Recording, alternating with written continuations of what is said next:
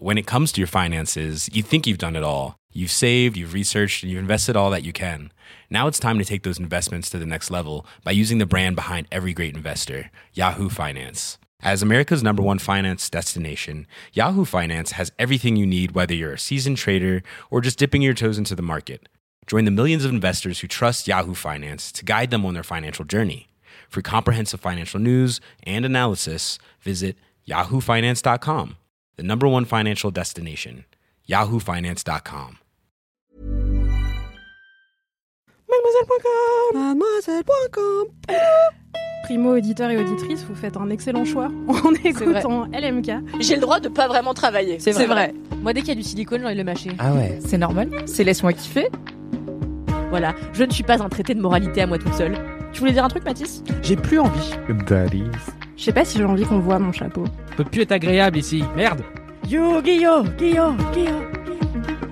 Je peux quand même dire que depuis que ce chat a été béni, il n'a jamais été aussi insupportable. Je suis idiot. Non. À La Réunion, à l'île Maurice.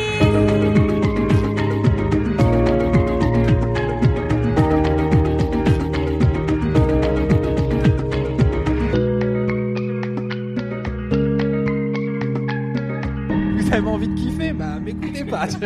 Bon Hello, Hi hi ah, ah, je te vois baisser un petit peu les niveaux sonores, Mathis. Est-ce que, panique. que les gens viennent de passer un mauvais moment dans leurs écouteurs Les gens viennent de passer un très mauvais moment et on est là pour que ça dure. Désolé, cher LM Crado. Bienvenue dans ce LMK numéro 206, enregistré au cœur du mois d'août 2022, dans une chaleur moins étouffante que la semaine dernière. On va Donc mieux. On est un peu plus vivace.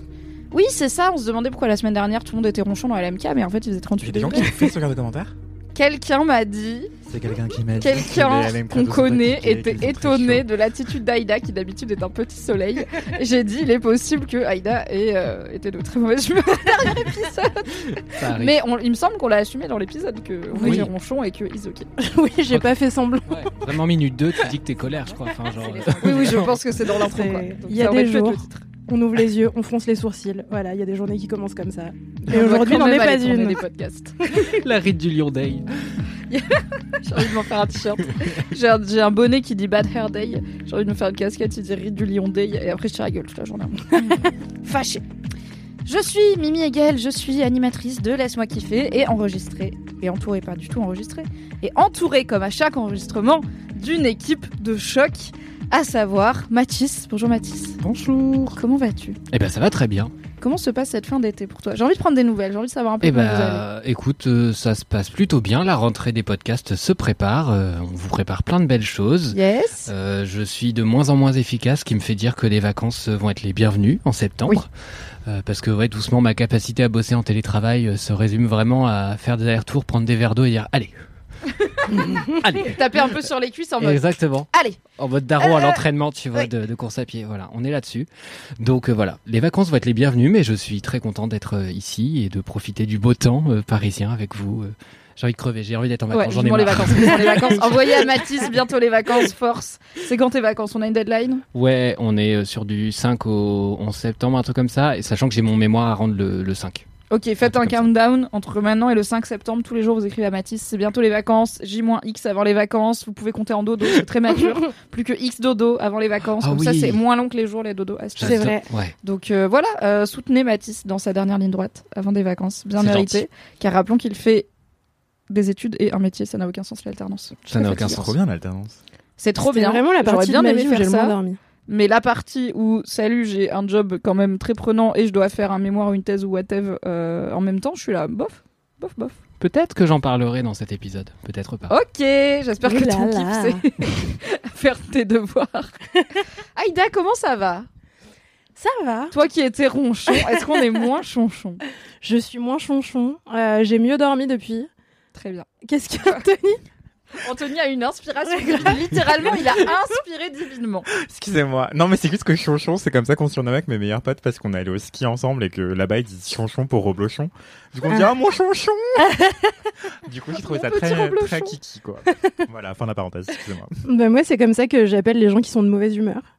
Euh, mais en même temps, reblochon, être de mauvaise humeur, je sais pas, je vois un, un lien. euh, On peut logique pas être vraiment de mauvaise humeur quand on a du reblochon. Ouais, c'est Tu peux vrai. pas mais- être vénère avec une tartiflette, tu vois. T'es là en mode, je suis vénère, mais en vrai, j'ai une tartiflette, c'est pas mal. tu Ouais, donc c'est un petit chonchon et en même temps, être de mauvaise humeur, ça pue, donc ça marche aussi. tu vois. Ça se tient. Euh, mais sinon, ça va. Écoute, euh, je j'ai l'impression que mes vacances approchent. Ça y est. Yes. Et euh, Tous les gens ça, qui prennent des vacances en septembre, vraiment. Je comprends l'intérêt, mais la dernière ligne droite, elle est longue. hein. Moi, j'ai jamais fait ça de ma vie de Mhm. salarié parce que j'étais là. Je sais que le mois d'août, il va être inter putain de minable. Bah, le mood, c'est que t'es un chameau, quoi. Et au bout d'un moment, t'as soif quand même, tu vois. Ouais, ouais, c'est ça. Je pense. euh, là, vous avez un peu soif de vacances. Métaphore Ouais. ultra pété, on passe à autre chose. Arrête, j'allais repartir sur la traversée du désert et tout. J'étais trop prête. Yes, c'était sur les dunes. Euh, on se laisse porter par le vent dans les dunes. Non, mais euh, voilà, on est, on est post 15 août, du coup tout va bien. Euh, il fait plus très chaud, ce qui est euh, quand même vraiment très agréable. Et euh, les plantes poussent dans mon jardin. Je suis, je suis une boule de zénitude. J'ai reçu un peu de soutien de la team qui fait mourir toutes les plantes. je sais que nous sommes légion et euh, je vous soutiens. Voilà. Quoique aujourd'hui j'ai découvert incroyable. Donc j'ai un plant de tomates qui a fait, je pense que j'avais raconté, deux tomates. Il y en a une qui a éclaté pour une raison que je ne connais pas, donc il reste une tomate. Donc 50% de la production est morte et j'ai une tomate et je sais toujours pas quand est-ce qu'elle est mûre, même si elle a l'air mûre, donc j'ose pas l'accueillir. Bref. Dites-moi en DM comment on sait quand une tomate est mûre? Parce que en fait ma tomate elle est rouge mais c'est une variété noire de Crimée donc elle est censée devenir rouge très très foncée genre euh, quasiment violet et là, elle est juste rouge. Donc je suis là, bah, pas trop, mais ça fait genre 4 semaines qu'elle est rouge. Elle devient pas plus rouge de jour en jour. J'ai pas l'impression. Et j'ai essayé de la tourner comme une pomme pour voir si. Parce que c'est le geste qu'Anthony m'a fait. J'ai essayé de la tourner comme une pomme en tirant un peu pour voir si elle se détachait. Et non. Donc je suis là. Est-ce que je suis censée forcer Bah, c'est qu'elle est pas mûre, Non, je c'est pense. plus euh, plop plop, genre tu. Ah, la texture. ouais. Ce Tu geste que l'as- t'es en train de faire, ouais, il est... ouais. C'est très Tu examen des Très quoi. testicule, quoi. 10 camions, quoi. Mm. Ah non, mais. C'est pas, comme ça qu'il ferait avec des testicules, mais you do you. Vous voulez chez vous, mais pas, moi j'aurais fait comme ça. Il y a d'autres méthodes. On en parlera peut-être dans notre podcast. Et donc mon plant de tomate est en train de faire 4 tomates supplémentaires. On a ouais, j'ai eu un qu'un- plan tomate. On a quintuplé la production, c'est incroyable. Je sais pas si elles vont mûrir parce qu'on est genre fin août et du coup je suis là. Je sais pas si vous aurez le temps de vivre votre vie de tomate avant que ce soit l'automne. Mais croyez en votre vie, euh, croyez en vos rêves, même si vous êtes nul en plantes. Biliève. Un jour, vous pouvez avoir quatre tomates qui poussent dans votre plant de tomates qui jusqu'ici en avait fait une et demie et où vous étiez en train de désespérer. Voilà. Dans deux ans, t'es à la tête est- d'une entreprise. euh, Deux tomates. De tomates, de tomaturgie. De croisement de tomates. C'est même pas genre mon fruit légume préféré, tu vois. Mon fruit préféré. Ouais, je vais pas rouvrir ce débat, tu vois. C'est comme chocolatine, c'est long pour rien, on a la Non, réponse. non, non, non, non, non. Tout va bien. N'envoyez pas de Anthony. commentaires. Je suis partisan des mots qui permettent de discriminer directement ce dont tu parles. Du coup, chocolatine, je trouve ça plus précis que pain au chocolat. Mais c'est un autre débat, effectivement. mais euh, Biliève, croyez en vos rêves de plantes de tomates. Tout à fait. Euh, ça va très bien. J'ai eu une révélation tout à l'heure en venant au travail. My God. Je ne regarde pas les gens dans les yeux, je regarde les gens dans leurs vêtements. Et ça m'a vraiment, genre, fasciné. Je me suis dit, mais en fait, c'est drôle. euh, Je, en fait, je reconnais les gens à la silhouette parce que j'ai toujours dit que j'étais pas physionomiste. Mais je crois que c'est parce que je regarde jamais les gens dans leur visage. Le mec gens- vient de découvrir. En fait, je me rappelle du visage des gens, c'est juste qu'il m'intéresse pas tellement de base, donc c'est juste que je. Mais quand même, le problème, c'est que le visage, ça change moins souvent que les vêtements. C'est pour ça que Oui, c'est vrai. compliqué pour toi de reconnaître les gens. Heureusement que les hommes hétéros existent. Pourquoi? Ils s'habillent toujours pareil, merde. Ah oui, yes Putain, je- Vraiment, on est chez Humanoid, genre. La, la blague s'écrit toute seule. Oui. Les trois quarts des gars ici sont en jean t-shirt chaque jour que Dieu fait. Vraiment. Je les aime beaucoup, mais il y a beaucoup de jean t-shirt. Bah ouais ouais, il y a beaucoup de jean t-shirt, mais euh, je sais pas si c'est une déformation professionnelle ou si c'est- j'ai toujours fait ça et du coup ça m'a amené vers ce métier. Et Hmm. mais je pense que c'est plutôt une déformation professionnelle. Je pense que je regardais avant les gens dans les dans les yeux et dans leur visage et j'ai vite réalisé que ça m'aidait pas assez. Du coup j'ai commencé à regarder les gens dans leurs vêtements et je trouve ça beaucoup plus intéressant. Ça, Ah ouais raconte des histoires. plutôt timide de base, est-ce que c'est pas aussi plus confortable que de- Ouais, c'est une stratégie d'évitement aussi, je pense, ouais.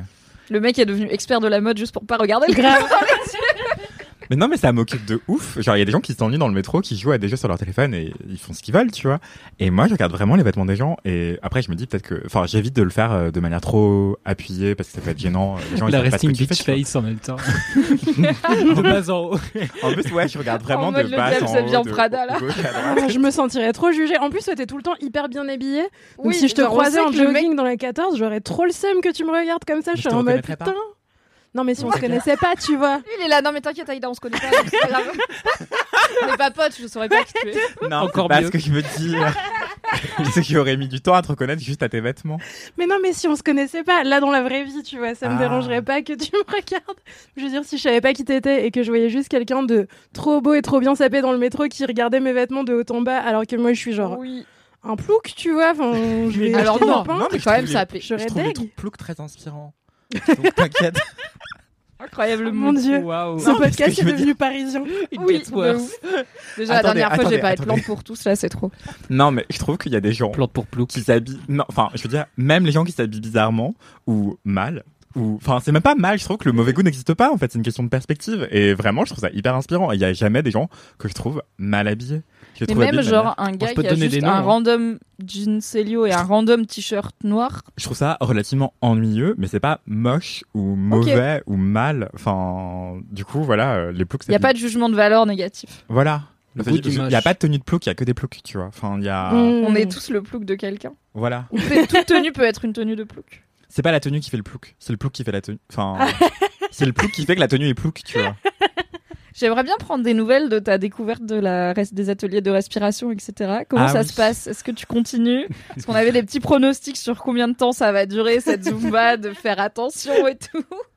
Une semaine plus tard, où est-ce qu'on en est? Bah, en fait, j'essaye seulement avec les personnes qui ont plus de 30 ans de parler lentement. J'ai bientôt 31 ans, donc tu peux maintenant, dès maintenant m'inclure dans Ah. les seniors de ta vie. D'accord. Je suis très vexée. Je vais te parler comme ça dorénavant. Ah, c'est condescendant Vous voyez, c'est pour ça qu'il faut parler normalement aux enfants et aux personnes âgées, c'est parce que sinon ça fait ça et j'ai envie de casser une Ça chaise. va, là. Madame Bergerac Allez, on a passé une bonne journée. On va faire Et la toi, toilette. Comment, comment ça va, Mimi J'ai l'impression Et les selles, ça va En vrai, ça va, t'arrives à prendre le pli où t'es retombé euh, à pieds joints dans euh, tes. J'allais dire tes travers, mais même ou pas pas forcément, tu vois. C'était un jeu de mots, prendre le pli par rapport au fait que t'étais une personne âgée il y a deux secondes ou Non. D'accord, Pardon. Ni sur la mode non plus. C'est dommage, Ni sur la excellent poste. C'était Non, excellent. mais non, j'ai pas du tout pris le pli parce qu'en fait, tous les matins, je me réveille et je parle vite. Et c'est jusqu'à ce que quelqu'un me dise, euh, j'ai pas compris. Ce qui arrive généralement entre quelle heure et quelle heure de la journée Est-ce que ça arrive toujours avant midi, c'est sûr? Franchement, non, ça m'arrive pas tant que ça parce que je croise pas tant de personnes de plus de 30 ans dans ma vie. Mais c'est quoi le rigole, les gens de plus de 30 et ans? la- Non, Agisme, j'ai l'impression que c'est générationnel. Franchement, j'ai l'impression que c'est générationnel. Genre, euh, j'adore les personnes de plus de 30 ans. Il y a des personnes de plus de 30 ans très bien. mais j'ai l'impression que tu utilises une périphrase pour dire un truc insultant sans le dire. C'est trop bizarre. Les personnes de plus de 30 ans, il y en a y a très bien. Je les adore. Je suis là, mais quoi? J'ai des très bons amis qui ont plus de 30 ans. Mais en plus, Non, mais c'est est très 2002. proches aussi, quoi. Je suis, je suis en 2002. oui, d'accord. En, en esprit, si tu veux, Peut-être genre que ton si ça dure assez longtemps, il y a des gens qui un jour vont découvrir LMK et croire que t'es vraiment en 2002 parce qu'ils auront rattrapé le train en route. Tu vois. Oui, peut-être que je suis en 2003, mais c'est pas la question. Ce que je veux dire, c'est que c'est souvent des personnes plus âgées que moi qui ne comprennent pas ce que je dis. Mais j'ai conscience de mal articuler et de pas assez bien respirer. Donc je vais faire des efforts. Mais effectivement, il faut que je rencontre quelqu'un qui me dise j'ai pas compris pour me rappeler que je parle vite. Parce qu'en fait, autour de moi, il y a plein de gens qui parlent très très vite, quoi. C'est vrai, Voilà. et j'en fais partie, donc je ne peux pas Voilà. vraiment te Et C'est blâmer. un délice de t'écouter. Merci. Bah, J'espère parce que ça fait 206 épisodes de podcast. si c'était chiant, il fallait le dire avant. C'est mon travail maintenant. C'est trop tard. dorénavant. Gardez la pêche. Et toi, comment, ça va ça va, Mimi? Bah écoutez, moi ça va. Je, je suis, je sors tranquillement du de- de- d'une vie marquée par 80% de chômage et 20% de travail. On arrive à un peu un 50-50, c'est-à-dire qu'il y a quand même Oh. des jours où je branle pas grand-chose, mais j'ai une to-do list qui s'allonge un peu. Et il faut que je commence à mettre en place un process de quand est-ce que je travaille et tout, parce que jusqu'ici, j'avais genre max une heure de taf à faire par jour. Je compte pas mes streams dedans parce que mes streams, je suis obligée de les prévoir et tout. Mais sur le reste des trucs, ça me faisait genre une heure par jour max. Et du coup, il y avait toujours un moment où je me disais, ah, vas-y. Vas-y, je vais le faire. Généralement, en vrai, ça me prenait une demi-heure et c'était fini. Maintenant, j'ai des tâches un peu plus longues et j'en ai un peu plus. Donc, il faut vraiment que je me dise, non, mais prends une après-midi parce que là, euh, par exemple, aujourd'hui, je devais faire un truc très important que je n'ai pas fait. Et là, je suis venue faire LMK et ensuite, je vais faire des courses et ensuite, je reçois des potes. Donc, je ne vais pas le faire aujourd'hui. Donc bon, la vie d'indépendante, écoutez, on apprend à se mettre une routine et une discipline. Euh, j'ai la chance de pas être solo et de connaître d'autres indés, euh, ce qui me permet de travailler à plusieurs, donc c'est très cool. Bisous à Fab et Marie notamment, euh, chez qui je passe pas mal de temps. Et puis on est cool, Twitch ça se passe très bien, donc on est ravis. L'aventure euh, du stream euh, se déroule bien et euh, bientôt, j'espère, Aïda, avoir le bonheur de te recroiser sur Twitch pour jouer à Game of Thrones. Oui, j'ai si On espère. On vous tiendra au courant, mais normalement, enfin normalement, ça va arriver. Aïda et moi, on va se retrouver en septembre en train de jouer à Game of Thrones, Enfin. ok Sur Twitch, c'est le projet. Quelle date et sur quelle chaîne C'est quoi T'inquiète même pas, on te dira. Mais ça va arriver. Donc on est ravis. J'ai hâte. Très très bien. Ce sera l'occasion pour moi de flamber avec des dés de jeux de rôle à 80 euros que j'ai acheté euh, Oh, au festival de jeux de plateau, car je n'ai aucune forme de volonté. Mais ils verras, sont dorés ou pas beaux, ils font- Ouais, ils sont dorés. Il y a des pieuvres gravées dessus. plaqué, Ils font de la musique et tout. euh. Ils font de la musique. Ouais, c'est des, des musicaux. Incroyable. Euh, Voilà, vous les verrez sur Twitch quand Aïda et moi on pourra rejouer à. Game of Roll en septembre euh, 2022, si tout se passe bien. Tout à fait. Et même si ça se passe mal, on fera en sorte que ça se passe quand même. Tout à fait. C'est l'heure de la question questionnaire de Proust. Maintenant qu'on a fait un petit tour de, de Proust. et T'as dit de Proust. questionnaire de dit Proust. Questionnaire de Proust. J'ai un peu C'était envie de trop bien. Tu le garderas au montage, c'est marrant, questionnaire de Proust. Oui. J'aime bien que je te dis ça comme si t'allais le couper. T'as vraiment une tête, genre oui, t'inquiète, ça, ça n'allait pas être coupé. Le nombre de fois dans le podcast euh, que les gens entendent où euh, ah on va le couper ce truc-là et vraiment je, suis au- je passe au montage et je Pas jamais et vraiment je suis très content. Moi, je suis partisane du moindre montage. Tu sais, tout ce qu'on dit est passionnant anyway. Donc, l'instant questionnaire de Proust est sponsorisé par la météo, mais aussi la mode. Donc, j'espère, Anthony, que tu seras inspiré. Puisque c'est. Alors, c'est une question qui nous a été soumise par DLM Crado, c'est ça? On a plein, Oui. plein de questions qui nous ont été soumises car je réclame régulièrement, car je n'ai pas toujours d'inspi. Donc, merci à vous tous et toutes. Et la question aujourd'hui, on commence avec toi, Mathis c'est quelle chaussure d'été es-tu? Épineux sujet que la chaussure d'été, surtout Oui. masculine, où Mm, j'ai l'impression mm, que vous mm, avez encore moins d'options. Bah, je sais pas si c'est tant moins d'options que moins de capacité à se lâcher. Enfin, j'aimerais être un Allemand et en avoir un peu plus rien à foutre, mais euh, il se trouve que je suis assez conventionnel et que je continue à mettre des baskets euh, un peu toutes les saisons, ce qui est, ce qui fait pas de moi une personne très intéressante euh, d'un point de vue euh, chaussures. Je cherchais l'adjectif. Si quelqu'un a l'adjectif du mot chaussure, je, je sais- Pédestre. pédestre, podologique, Ouais, ouais, bof. bof. Anthony, non? Je- franchement, je sais pas. Il y a pas de mot pour la chaussure. Souliesque, ce serait joli. Souliesque, ça serait. Souliesque, on va, bien, on va on adopter le mot souliesque. Ouais. On On, va le vous le donne, voilà, vous avez appelé Jean d'Ormesson, vous le disons le met à l'Académie française. Bah, comme l'Académie française nous écoute, de toute façon, ça tombe Tout... Ah bah bien. oui, bien sûr. Ouais, il Du est coup, mort voilà, comment Oui, bah parlant, faites-le euh, déjà. Souliesquement parlant, je suis boring. euh, je mets vraiment des baskets. En plus, les miennes sont particulièrement défoncées. Elles ont vraiment vécu Elles sont la guerre. massives aussi, hein. c'est pas des chaussures Oui, d'été quoi, c'est ça vrai. pèse son poids quoi. Et Bon, puis je elles- dis ça, je suis en doc. hein, Elles euh, étaient blanches il y a quelques années et puis je sais pas, c'est parti un peu en T'es jamais les pieds à l'air? Non. Ah non, T'as ce truc avec les j'aime pieds? pas ça. J'ai pas ce truc avec les pieds. Genre ce truc des gens qui aiment vraiment pas les pieds? Juste, j'aime vraiment pas trop. euh, j'aime pas trop être pieds nus dans la vie. Je sais pas, c'est pas mon. Je, m'en fous que les autres gens soient pieds nus. Vous avez le droit de faire des études de théâtre, mais euh, par contre, euh, ouais non, je- moi je prends pas plaisir à. Tant tu viens de Normandie, c'est pas une météo qui Ouais, aide à la c'est un peu ça. quoi. C'est un peu J'ai ça. grandi dans la une- Drôme, j'ai grandi pieds nus quoi. Par contre, en chaussettes facilement. Genre, j'aime pas les chaussons non plus. Genre, mes, mes darons insistaient de ouf pour avoir des chaussons. Je comprends pas. Je, je déteste ça vraiment. Moi non plus, ça, me fait, fait chaud ça fait des bruits pénibles dans le couloir. J'aime Ah pas. non, ça fait suer les pieds, je trouve. Ouais, ok, j'aime- beaucoup. grosse basket. Une grosse basket. Été comme hiver, comme automne, qu'au printemps. Exact. En hiver, je suis plutôt euh, doc. Très bien. Je mets beaucoup de doc. De Voilà. salle de ambiance. Aïda, quelle chaussure d'été es-tu? Je suis ravie de pouvoir répondre à cette question. Est-ce qu'on a des opinions sur les chaussures d'été? La consécration. Ah non, elle a gloussé Est-ce qu'il y a un mot pour dire phobie des pieds? De quoi? Est-ce Oui, qu'il y a un mot Oui, pour il dire doit y phobie avoir. des pieds Bah. Internet, c'est- c'est. Oui. Mais, euh, mais je ne le connais pas car, euh, car je me suis jamais renseignée sur cette phobie spécifique de ma vie. On a un article sur Mademoiselle, je crois. Euh, en tout La cas, podophobie, tout simplement. et ben voilà. Mais en termes de chaussures d'été, si je dois Oui. en être une, je suis la méduse. T'aime. La Premièrement, sandale de plage en plastique De transparent là. J'aimais, je détestais quand j'étais gamine, j'étais obligée d'en mettre, j'aimais pas. Mais des fois j'avais à paillettes. J'avais un peu mal. évidemment, je suis une méduse à paillettes, c'est sûr. Évidemment. Mais t'es déjà un string à paillettes qui fait ACAB. Ouais, bah, je suis des méduses à paillettes qui disent ACAB aussi, ok. Sur la semelle, c'est inscrit ACAB dans le sable. Et c'est reparti pour un montage à marquer. Vous saurez que le montage avec le string à câble que vous voyez sur LMK, je l'ai fait dans le train, euh, vraiment en essayant de me cacher au maximum du, du petit vieux à côté C'est qui, du de- travail, qui monsieur. est en train de leur dire mon ordi en mode qu'est-ce qui branle? J'étais en train de coller les perles une par une. Ah Cam. Ça se trouve, il savait exactement où acheter ce modèle. Oui. Grave. Et il Ça allait se te trouve, le dire était et il là, l'a pas fait. mon design. T'imagines? On va avoir un procès. En tout cas, euh, Pourquoi t'es des méduses? des méduses, bah, premièrement parce que ça a le nom d'un truc qu'on trouve dans un aquarium. C'est C'est vrai. vrai. Euh, C'est c'est un fait, euh, c'est un fait véritable. Et non, mais je sais pas, j'ai toujours trouvé que les méduses, c'était un, un objet sous-coté du quotidien. Euh, déjà, elles ont eu une petite remontée en hype ces derniers étés avec euh, Grave. des méduses à plateforme et tout. Moi, c'était le meilleur moment de ma vie. J'étais surhypée de voir des gens en méduses partout dans le métro à Paris. J'étais là, oui, je trouve que c'est la forme de chaussure parfaite euh, pour la chaleur. Genre, tu montes pas tes yep. Quand même du plastique qui fait suer, quoi. Dans ma tête, dans les méduses, on sue des yep, hein. Ouais, mais on les voit pas. Donc moi, je suis ravie. Tu vois, les gens, ils aèrent un peu leurs plantes des pieds, leurs orteils et tout, mais on voit pas leurs pieds, donc c'est trop Toi, t'as ce truc avec les pieds? Ouais, grave. Mais oui, Tu détestes les pieds? Ouais. Ok. mais c'est une cage à pied la méduse un peu. Bah ouais, mais du coup, ils sortent pas, donc tu vois, moi, c'est mon Ils rêve, sortent quoi. des animaux. non, non, mais ils sont, tu sais, ils dorment là, comme ça, tu leur mets un tissu, ils dorment, donc c'est bon.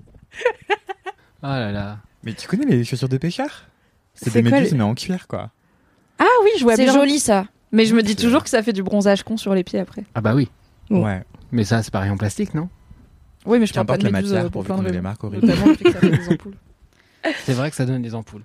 Quand même, hein, c'est pas le confort de ouf la méduse. Bah, il doit y en avoir maintenant des confortables. Je pense que la, la technologie s'est améliorée en termes de méduses, mais je sais pas, je me dis, euh, c'est On sera médusé.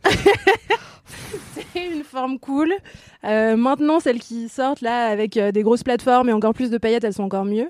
Et euh, je sais pas, quand j'étais petite et qu'on allait sur des plages de galets avec ma daronne en vacances, tous les enfants ils avaient des méduses et moi ma mère elle m'achetait pas de méduses parce que je sais pas, elle trouvait que c'était moche probablement. Ça l'est un peu, mais c'est ok. et que c'était inutile pour genre aller à la plage trois jours par an quoi. Du coup j'en avais pas et je marchais sur les galets, et j'avais mal Ah, c'est ça, tu prends et ta j'étais jalouse des méduses des autres enfants qui avaient des belles euh, ce- des belles méduses décathlon.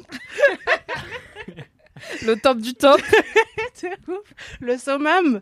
Du coup maintenant euh, voilà, je je j'en ai pas acheté d'ailleurs euh, quand c'est revenu à la mode, je sais pas pourquoi mais Faites un crowdfunding pour offrir des méduses à Aïda. bah ouais ou fabriquez-moi des méduses ou je sais pas. Ah oui, faites-lui bien sûr des méduses à cap personnalisées à paillettes sans Union Jack, car il faut savoir varier les plaisirs. Exactement. N'abusons pas des bonnes choses. En tout cas, oui. bah Bah voilà. voilà. des méduses. Et toi Anthony? Notre expert mode. Ah Quelle chaussure d'été tu- Est-ce que tu appiles le modèle? Justement, je suis en train de chercher Parce que rapidement le mec parce est que- sur son ordi, donc je me dis, il va grave. nous sortir. Il scrolle super. Il va vous dire, voilà, googlez ça et vous verrez exactement. Non, non, mais alors, donc pour les méduses, vraiment, je suis archi fan et c'est ce que je voulais dire. Pardon. Non, non, t'inquiète, c'est trop bien. Je suis trop content qu'on ait ce goût en commun supplémentaire. Euh, Peut-être qu'on ait fait l'un pour l'autre finalement, Aïda. J'en suis intimement persuadée. Je pense que suis. les LM Crado le savent. Euh, Souliesquement parlant, en tout cas, c'est bien parti. Je- j'en suis un peu plus. Souliesquement parlant. Faut glisser dans des conversations petit à petit pour que ça rentre Oui, dans la tête des gens que c'est un vrai mot. oui, Oui, à souliesque, risque. évidemment. C'est Inception ici. Met une idée. Euh, Sinon, euh, oui, du coup, les méduses, j'adore ça. Et euh, j'en porte en, en Martinique. Quand j'en porte ici, ça n'a pas le même effet. Euh, et aussi, parce que, bref, qu'importe. Et aussi, ce que je voulais dire, c'est que les sandales de pêcheur, c'est aussi trop cool parce que c'est la même forme que les méduses, mais c'est en cuir. Du coup, tu transpires pas trop, c'est plus confortable et c'est mieux parce que c'est moins rigide, ça s'assouplit avec le, avec ta démarche et tout, donc c'est plus ergonomique, quoi, et c'est plus hygiénique parce que le cuir, ça absorbe ta transpiration en partie. Et Voilà, donc c'est. c'est Mais contrairement à l'intérêt premier des méduses, ça ne permet pas d'aller dans dans l'eau. et de ne pas Ouais. te Ouais. niquer les pieds sur les rochers de l'Atlantique où il y a des moules qui coupent. C'est ça. exemple. Mais moi, je trouve ça vraiment trop cool d'aller euh, dans dans la flotte avec des méduses, quoi. Enfin, Ah non, mais moi aussi, je trouve que c'est une super chaussure pour ce que c'est censé faire. C'est une Ouais. excellente invention. Jamais dans la vie je porte ça à Paris. Genre des cages en plastoc pour mes yep dans le métro. Moi, tout ce que je me dis, c'est toute la merde, elle rentre et elle sort plus.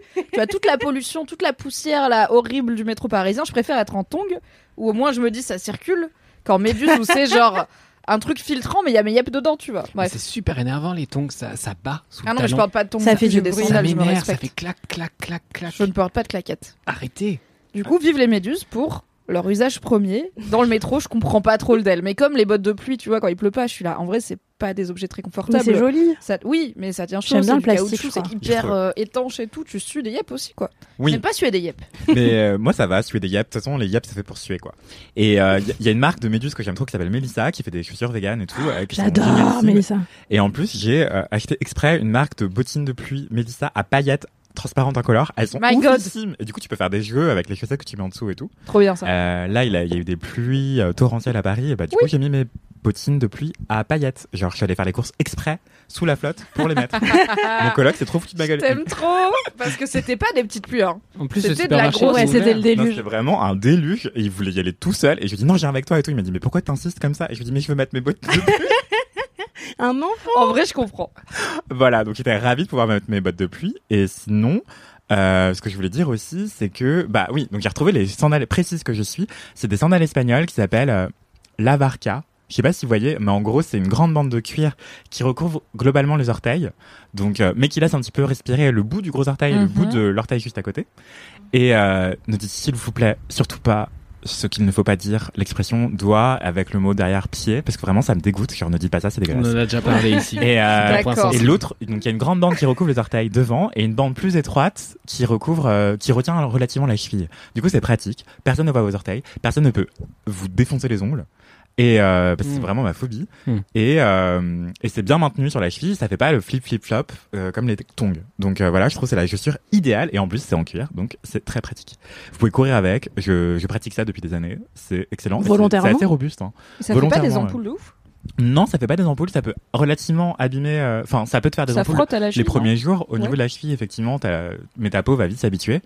Euh, donc voilà, ça s'écrit A-V-A-R-C-A. Il y a plein de marques qui font ça et essayez de regarder si c'est bien made in, made in Spain, fabriqué en Espagne. C'est vraiment euh, les rois et reines de la maroquinerie. Donc euh, c'est pas trop cher, c'est robuste. Moi, j'ai une même paire depuis des années. Ça et une paire de sandales. cours euh, avec. et je cours avec euh, parce que je suis toujours en retard. Et, et ça, Déjà, une- quand tu marches, tu cavales, mais alors quand tu cours, ça doit être le flash, quoi. C'est ça. Et j'ai une paire de sandales qui expose totalement les orteils. J'assume totalement mes orteils. euh, je voilà, mais je- j'évite à Paris parce que les gens. euh, Mais il faut fous, dire quoi. que c'est des orteils et pas l'autre formulation. Voilà, c'est exactement. important. Voilà, exactement. Et toi, Les trois mots C'est marrant interdits. tous vos blocages avec les yeux. Moi, pour moi, les pieds, c'est comme les coudes ou les cuisses ou les bras, c'est juste genre. J'ai entendu les couilles. Ou même les couilles au final, mais bon, je sais que ça légalement, il faut pas les montrer dans la rue, mais c'est juste un bout du corps, tu vois. Je- J'ai su très tard qu'il y avait plein de gens qui avaient un problème fondamental avec les pieds, les pieds des autres surtout. Donc euh, ça me fascine un peu à chaque fois, genre ce truc de, il faut pas dire hum, hum de pied. Je suis là, pourquoi? Et Moi, toi, quelle chaussure d'été es-tu? Euh, je pense que j'ai bien réfléchi à cette question dans le métro, c'est vrai. J'ai vraiment réfléchi longtemps, genre, hmm, je sais pas trop comment répondre. Et en fait, je pense que je suis quand même fondamentalement une personne assez constante, que j'aime bien la routine et que du coup, je serais une bonne vieille paire de Birkenstock. Vraiment, des sandales classico, intemporels, alors qui vont et qui viennent de la mode. Euh, Tu disais, je suis pas un Allemand, machin. Bon, maintenant, euh, ça fait quelques années que c'est plus que les Allemands Ouais. qui portent euh, des Birkenstock avec des chaussettes. Tout Paris 2 en porte aussi, hein. On va pas se mentir, tous les cool kids euh, portent ça.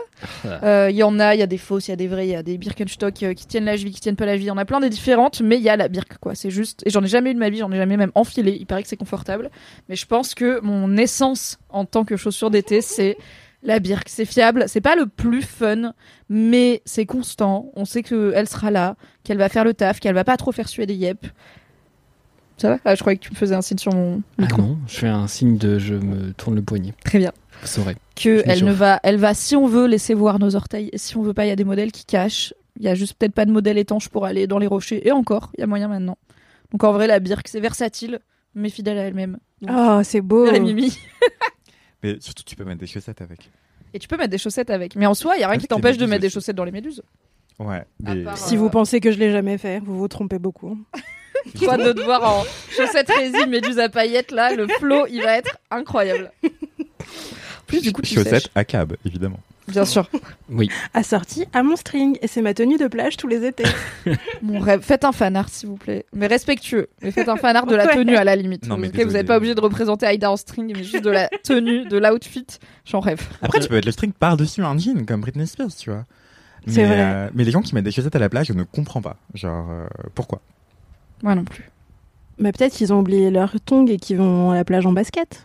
Oui, mais t'enlèves tes chaussettes et Oui, tes baskets en arrivant dans le sable. Moi, j'ai pas eu de chaussures d'été pendant longtemps. Et même là, euh, j'ai une paire de random sandales que j'ai les mêmes depuis euh, des années.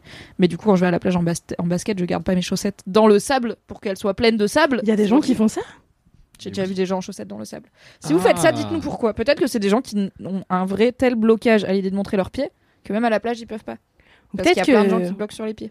peut-être que le sable il est trop chaud et qu'ils se disent que s'ils gardent leurs chaussettes jusqu'à leur serviette, ils auront Mais pas c'est pour ça qu'il faut faire genre brûlés. aïe, aïe, aïe, aïe, Ouais, aïe, grave. aïe, jusqu'au parasol. Ça fait partie de l'expérience de la plage. On devrait demander à Monsieur Chaussette C'est vrai, quand il reviendra un jour. un jour. Merci Quelle intro pour vos réponses à cette question passionnante. On va passer aux commentaires. Bah oui. Mathis, tu as un commentaire? Ah oui, oui, j'ai un commentaire de Flamand Vert euh, qui s'appelle donc Louise et qui me dit Bonjour Mathis, un petit message de soutien pendant ta rédaction de mémoire. C'est rarement le moment le plus fun et profite de Paris et de ses plaisirs. Tes kiffs me replongent toujours dans la nostalgie de ma vie parisienne, mes cours de gender studies et mes soirées au théâtre. Tu as de, tu as de Ah oui, vivre. C'est vraiment la vie- même personne que toi. Tu as l'air de vivre ma vie d'il y a trois ans et c'est toujours un délice de t'entendre. Kiffe à fond et continue de nous faire partager tout ça chaque semaine. Des bisous si consentis. Et j'ai trouvé le message incroyable parce que trop mimi.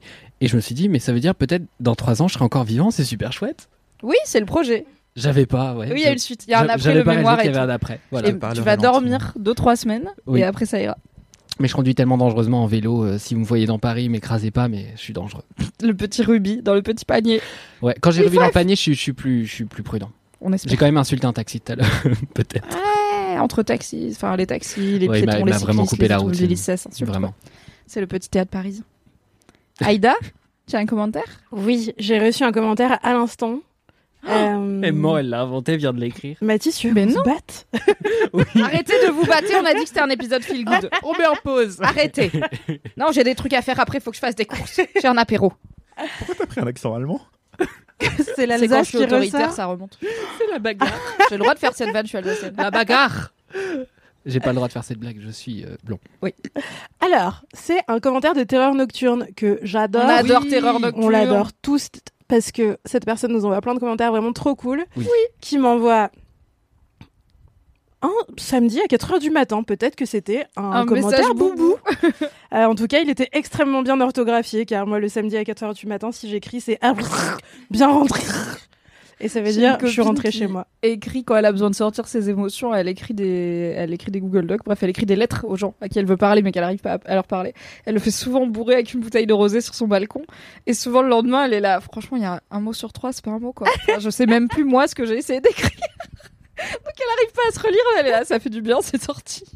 Ça a commencé de manière hyper romanesque et romantique et ça finit par euh, un message souvent, c'est des très beaux textes une fois qu'elle a pu les retravailler, mais ça demande d'élaguer beaucoup de mots flous.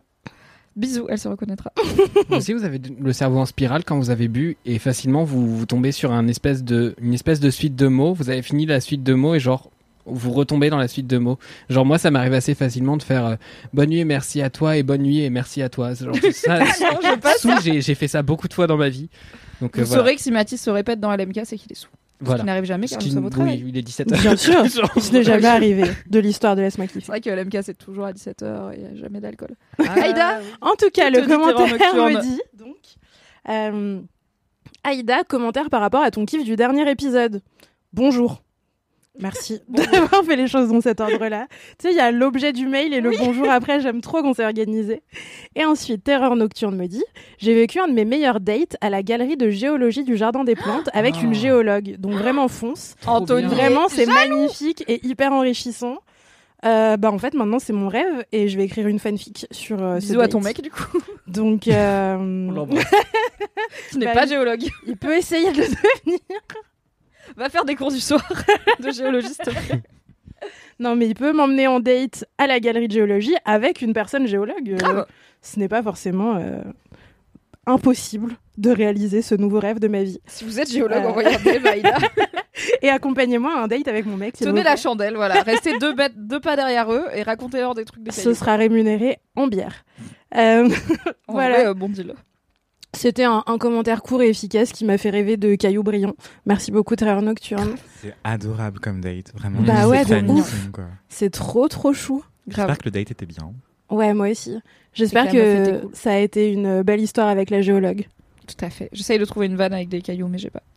J'espère qu'elle n'a pas laissé ton cœur de pierre. Allez, hop. Ouais. Anthony, Ah, justement, j'allais faire une blague Ah là-dessus.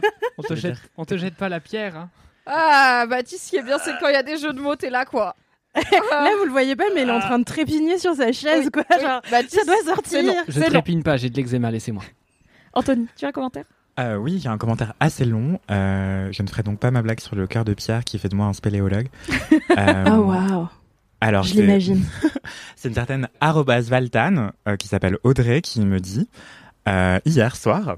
euh, elle m'a écrit hier soir car j'étais en train de avec Aïda et Inès que j'ai euh, euh, motivé à faire du roller avec moi et ben en fait on, on va parfois au marché Saint-Honoré qui est un, un espace à Paris assez plat et couvert où plein de gens font de la danse dans la rue ou en roller ou à pied. Du coup Audrey m'a écrit à ce moment-là justement euh, Anthony, je vous ai vu au marché Saint-Honoré. Euh, J'étais dans un cours juste à côté de vous. C'est comique de croiser les personnes de LMK en plein kiff dans la vraie vie. En tout cas, vous avez grave de flow et de style. Donc je lui dis ouais, bah, je pense que c'était bien nous effectivement.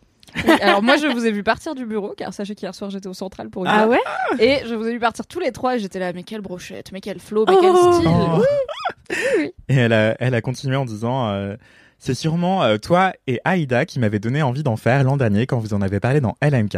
Du coup, je me suis inscrite à un cours de roller débutante déjà Oh. toute l'année dernière et maintenant que je sais tenir sur quatre roues, ça y est, je me lance en roller dance. On Trop se recroisera sûrement car c'est un petit univers. Et je suis trop Bravo, Audrey, merci. Ça, Bravo, c'est l'influence. L'influence matin, roulette. J'espère trop que ça chou. te plaît, Audrey, euh, le roller. Et oui, on se recroisera en, en roller. euh, Peut-être même qu'on dansera en roller ensemble euh, Bah ouais. Code. entre gens de LMK. Vous savez Et où puis, croiser si- les stars de vos podcasts préférés maintenant Parfois, ça danse au marché Saint-Honoré de Paris, quoi. En roller. Ouais. Si vous n'avez pas de euh, roller, c'est pas la peine.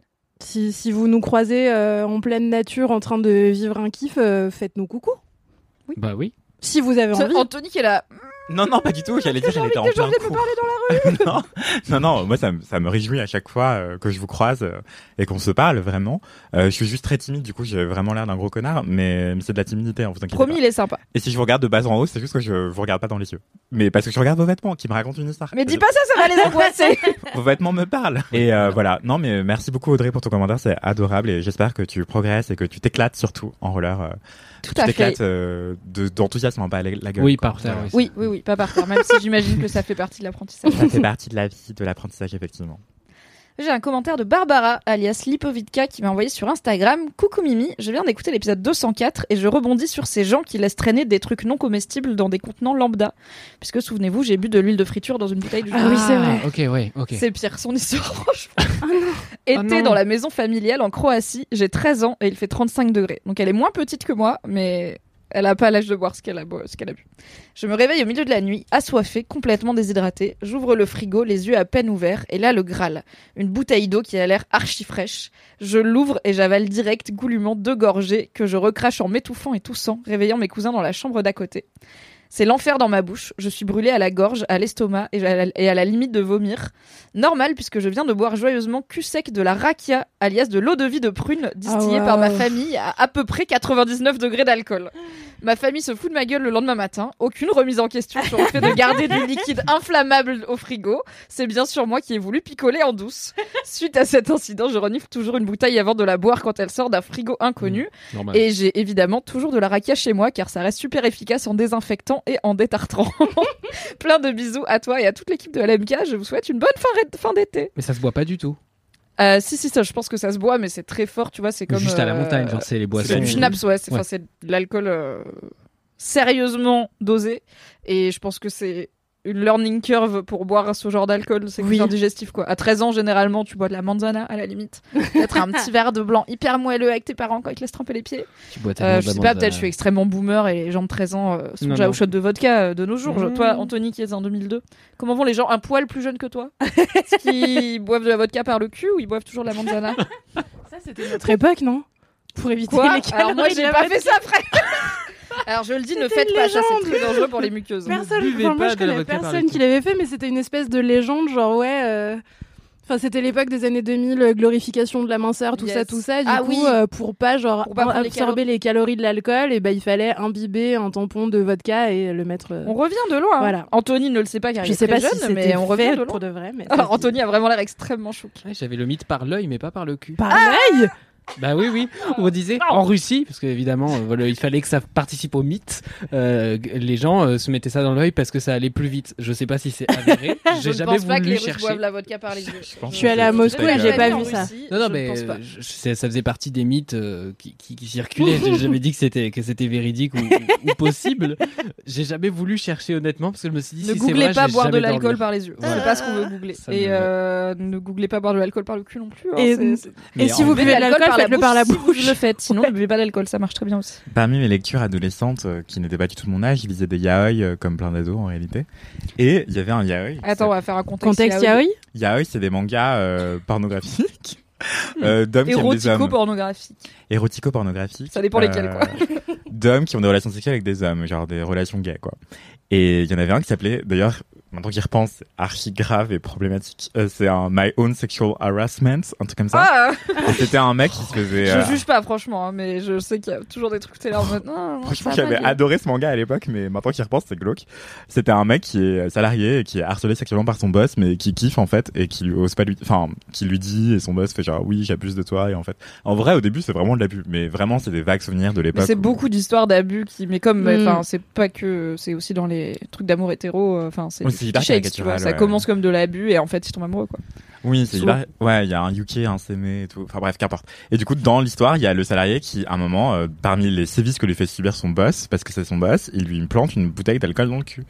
Et non, En effet, tu étais peut-être jeune pour ça. Oui, non mais en vrai, le âge. salarié au début, il a ah mais que se passe-t-il? Et après, il est bourré. Et du coup, cette histoire m'a grave marqué. Et je me suis, dit, j'aimerais trop essayer une fois dans ma vie. Alors, on peut absorber de l'alcool par les muqueuses, mais c'est très très no. C'est 999 999 pour Ok, tout ce qui est santé Oui. interne du corps. On ne met pas de l'alcool dans son rectum, dans son vagin, nulle part, à part pour l'ingérer, quoi. C'est vraiment, c'est no, parce que je- ça se fait parfois. Je sais, et j'ai lu des docteurs qui disaient voilà pourquoi il ne faut pas juste. Si vous voulez boire des shots de vodka, buvez des shots de vodka, les mettez pas dans votre cul, ça va plus vite. C'est peut-être too much information, mais j'ai déjà fait des pipes au champagne. Et euh, Alors moi aussi, et on s'est rendu compte très vite que euh, bah, l'alcool qui Ça pique. pétille sur les muqueuses, c'est pas bien. ça pique, ça pique très fort. Ne faites pas ça aux autres. Euh, Oui. On s'est senti très bête de. On aurait dû y penser en fait. Que ça va pas passer. On va pas passer un bon moment si on mélange tous ces ingrédients, mais non. On était chaud pour l'idée. Mais si vous travaillez dans les services d'urgence, n'hésitez pas à nous raconter ce genre d'anecdotes parce que je sais que ça ne manque pas. Alors franchement, c'est toi qui les lis les DM parce que on passe très très vite de ah c'est une histoire un peu marrante à des trucs horribles. Oui, c'est vrai. Donc c'est toi qui vas lire les DM d'urgentistes qui vont être là. Ah j'ai retiré tel organe pour X raison et Oui, tu seras là. voilà. Non. Moi, j'avais juste en tête une personne qui s'était coincé à un levier de vitesse et fallait pas appeler le mari et du coup la personne était arrivée euh, entre deux types en mode fou rire. Ils avaient dû arracher le levier de vitesse de la voiture et ils étaient on peut tout expliquer. Elle était encore assise. Voilà. ok oui c'est marrant. C'est ce niveau-là c'est marrant. Ce que les jeunes boivent notamment, c'est euh, le seltzer que toi tu connais peut-être, euh, Mimi, vu que tu viens de l'est de la France. Tout à fait. C'est la, la ça- on dirait de l'eau gazeuse, mais euh, c'est un peu alcoolisé, c'est ça? C'est ça, ouais. C'est euh, du coup c'est mieux que la bière. Vraiment la bière, je ne comprends pas. J'essaye. Inès essaye de m'initier. Inès que vous écouterez peut-être un jour dans l'MK, je sais pas, j'adore. Mais oui. Mais euh, Inès qui essaye de me forcer à boire de la bière, qui est une collègue. Et ben le seltzer c'est beaucoup mieux. C'est genre de l'eau euh, gazeuse effectivement avec un peu de vodka dedans ou en alcool Enfin, faut aimer les trucs froids et un peu amers et qui ont pas trop de goût, quoi.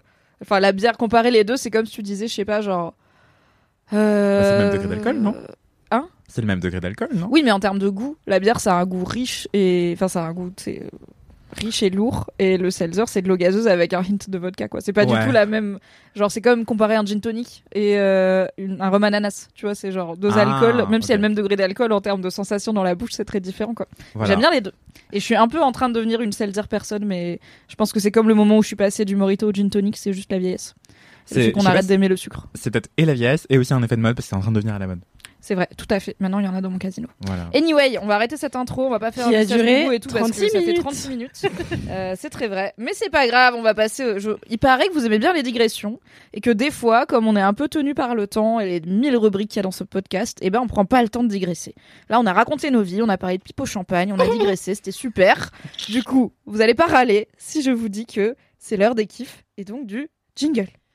Quand on n'a que le kiff, pour unique raison, pour unique chanson, et unique secours, quand on n'a que le kiff, pour habiller matin, pauvre et malandrin de manteau de velours quand on n'a que le kiff à offrir en prière pour les maux de la terre en simple troubadour. Quand on n'a que le kiff à offrir à cela dont l'unique combat est de chercher le jour. Ah. Hein? C'est un tunnel. C'est un tunnel dans l'obscurité. Waouh, Wow, merci, merci Valentin. Valentin. Incroyable et merci Marine Normand comme chaque semaine pour ce don de toi. Tu n'es plus là, mais tu es encore avec nous. Elle n'est pas hein, décédée, elle est vivante. hein, Elle est, elle est juste partie faire autre chose de sa vie, y a pas de problème. Bisous Marine si tu l'écoutes à l'MK, on sait jamais. Non. De là où Baptiste, tu es. c'est quoi de, de si loin au-dessus de nous Non, Marine Normand, bah, j'espère très bien. Écoutez, euh, je n'ai pas eu de nouvelles récemment, mais je pense qu'elle va très bien et on l'embrasse. En Et tout cas, merci ces pour tes jingles jingles. sont très bien. Oui. Euh, J'espère que vous avez apprécié euh, celui de Philippe Catherine la semaine dernière. Elle a chanté J'adore euh, les kiffs LMK. Yes. C'était génial. C'est quoi ton kiff? Mon kiff, c'est le kiff qui m'empêche de faire plein de choses ces dernières semaines, puisque tout simplement c'est mon mémoire et à travers mon mémoire, plus précisément, euh, c'est ce qu'on appelle les cultural studies. Donc on va, je vais essayer de prendre les choses dans l'ordre pour pas trop vous perdre, promis. En gros, moi dans mes études, j'ai toujours été passionné par la sociologie. J'en ai eu énormément, j'en ai eu à toutes les sauces, j'en ai eu de manière décevante, j'en ai eu de manière thématique, j'en ai eu de manière plus large, en mode histoire de la socio, donc un peu boring. Il y, a, plein de choses qui se sont croisées et l'idée que maintenant que je termine mes études, je peux un peu entrecroiser tout ce que j'ai pu apprendre et que ça serve un peu à quelque chose et que je puisse remobiliser des, des, connaissances et en plus être de nouveau stimulé intellectuellement parce que c'est ça aussi l'enjeu. Et bah c'est très très chouette et c'est pour ça que c'est mon kiff. Donc en gros cette année donc j'ai j'ai fait un mémoire qui reprend en partie le mémoire que j'ai commencé l'année dernière. Euh, mon mémoire c'est sur Édouard Louis qui est un auteur français gay et qu'on appelle euh, transfuge de classe qui a du coup écrit un, premier livre qui avait euh, pas mal fait parler dans la presse, qui était En finir avec Eddie Bellegueule, où en gros il racontait son enfance en Picardie, qui était une enfance précaire et dans laquelle il avait subi énormément d'homophobie, de harcèlement, etc. Sauf qu'il y avait eu plein de polémiques autour de ça parce qu'il y a tous les journalistes qui savent pas trop se positionner sur est-ce qu'on dit gay, est-ce qu'on parle de classe populaire et comment on en parle, comment on parle de, enfin il y a plein de thématiques qui du coup sont vachement clivantes. Et en fait, dans son deuxième livre, Édouard Louis est revenu en disant encore une fois qu'il racontait que la vérité, que c'était encore euh, de, de ce qu'on appelle de l'autofiction. Et il raconte dedans un viol carrément qu'il a subi euh, de la part euh, d'un mec qui se trouve être kabyle. Donc encore une fois, sujet super clivant. Et donc moi j'ai choisi vraiment de prendre appui sur ce deuxième livre pour analyser bah, l'espace médiatique et voir comment les journalistes euh, se situent. Donc en gros, voilà, ma problématique c'est plus ou moins comment on fabrique une bonne victime dans les, médias. C'est quoi une bonne victime? Je mets des guillemets évidemment à bonne. Et euh, bah, c'est super intéressant parce que du coup ça pose des questions de, respectabilité euh, journalistique, c'est-à-dire euh, euh, ethos, enfin quelle façon vous, de quelle façon vous allez vous comporter pour être respecté par euh, vos pairs dans votre métier, mais aussi par euh, les personnes qui vous lisent. Euh, Il y a aussi les questions de, bah, de comment dire, de production de normes dans les médias. Ce que je veux dire par là, c'est que en fait, quand vous écrivez sur quelque chose, vous allez mettre en jeu un certain imaginaire. Par exemple, vous allez mettre en, scène une certaine idée de, du genre, une certaine idée de la, de- des femmes, une certaine idée de, de ce que c'est qu'être un homme, de ce que c'est qu'être gay, parce que du coup, euh, et plus, plus les journalistes vraiment vont avoir une plume un peu désinvolte, et c'est vraiment ce que je cherchais dans mon, dans mon corpus d'articles que j'ai analysé, bah, plus il y a des choses intéressantes, parce que du coup, c'est plus révélateur souvent de ce que pense le journaliste que le fait qu'il pense traiter. Et du coup, c'est de ce point de vue-là, ma, ma tutrice de mémoire m'a vachement aidé parce que elle, elle a une approche très euh, cultural studies. Donc en gros, les cultural studies, c'est une école de sociologie qui est arrivée au Royaume-Uni euh, dans les années 60, à, Bir- à Birmingham plus précisément, et que je trouve passionnante parce qu'en fait c'est une espèce de révolution euh, académique à l'époque, parce qu'à l'époque euh, les les gens bah, de l'université c'est un peu le cliché qu'on s'en fait même aujourd'hui, c'est-à-dire que c'est très blanc, c'est très bourgeois, et c'est des objets d'étude un peu comment dire, un peu à chaque fois l'approche est un peu surplombante. C'est assez vertical et c'est un peu en mode ah là là l'aliénation. On est vraiment dans les moments où bah il y a l'école de Francfort qui est vraiment dans un truc très marxiste de les classes populaires sont aliénées par la télévision, la culture de masse c'est mal, les gens sont des cons globalement. Je caricature mais dans les grosses lignes c'est ça. Euh, les, les cultural studies ils arrivent euh, et t'as des gens comme euh, Richard Hogarth qui est un mec qui vient de classe populaire qui fait non non en fait les gens euh, des classes populaires ils sont pas connes du tout. Elles ont une lecture qui va être différente. Et en fait ce qu'on va leur donner dans les médias peut-être elles vont le consommer. Et quand je dis les médias ça peut être les films ça peut être les pubs tout ça. Mais en fait elles vont en être critiques. Elles vont avoir une, leur propre réception du truc. Il y a Stuart Hall pareil qui est d'origine jamaïcaine et qui du coup parle de race donc race au sens sociologique évidemment les, races n'existent pas. Euh, il est arrivé avec plein de bouquins euh, sur euh, la façon dont les journalistes parlaient des choses, comment fabriquer des espèces d'oppositions en fait qui sont qui sont vraiment inventées, c'est-à-dire on crée de l'altérité, c'est-à-dire les, gens par essence n'existent pas en tant que autres, mais dans les médias on va mettre en scène un espèce de nous Genre voilà ce que c'est que le pays et le reste, bah voilà ce que c'est. Et donc on crée des espèces d'oppositions un peu binaires comme ça. Et donc les cultural studies, c'est tout ce courant de pensée qui dit bah on va étudier tout ça.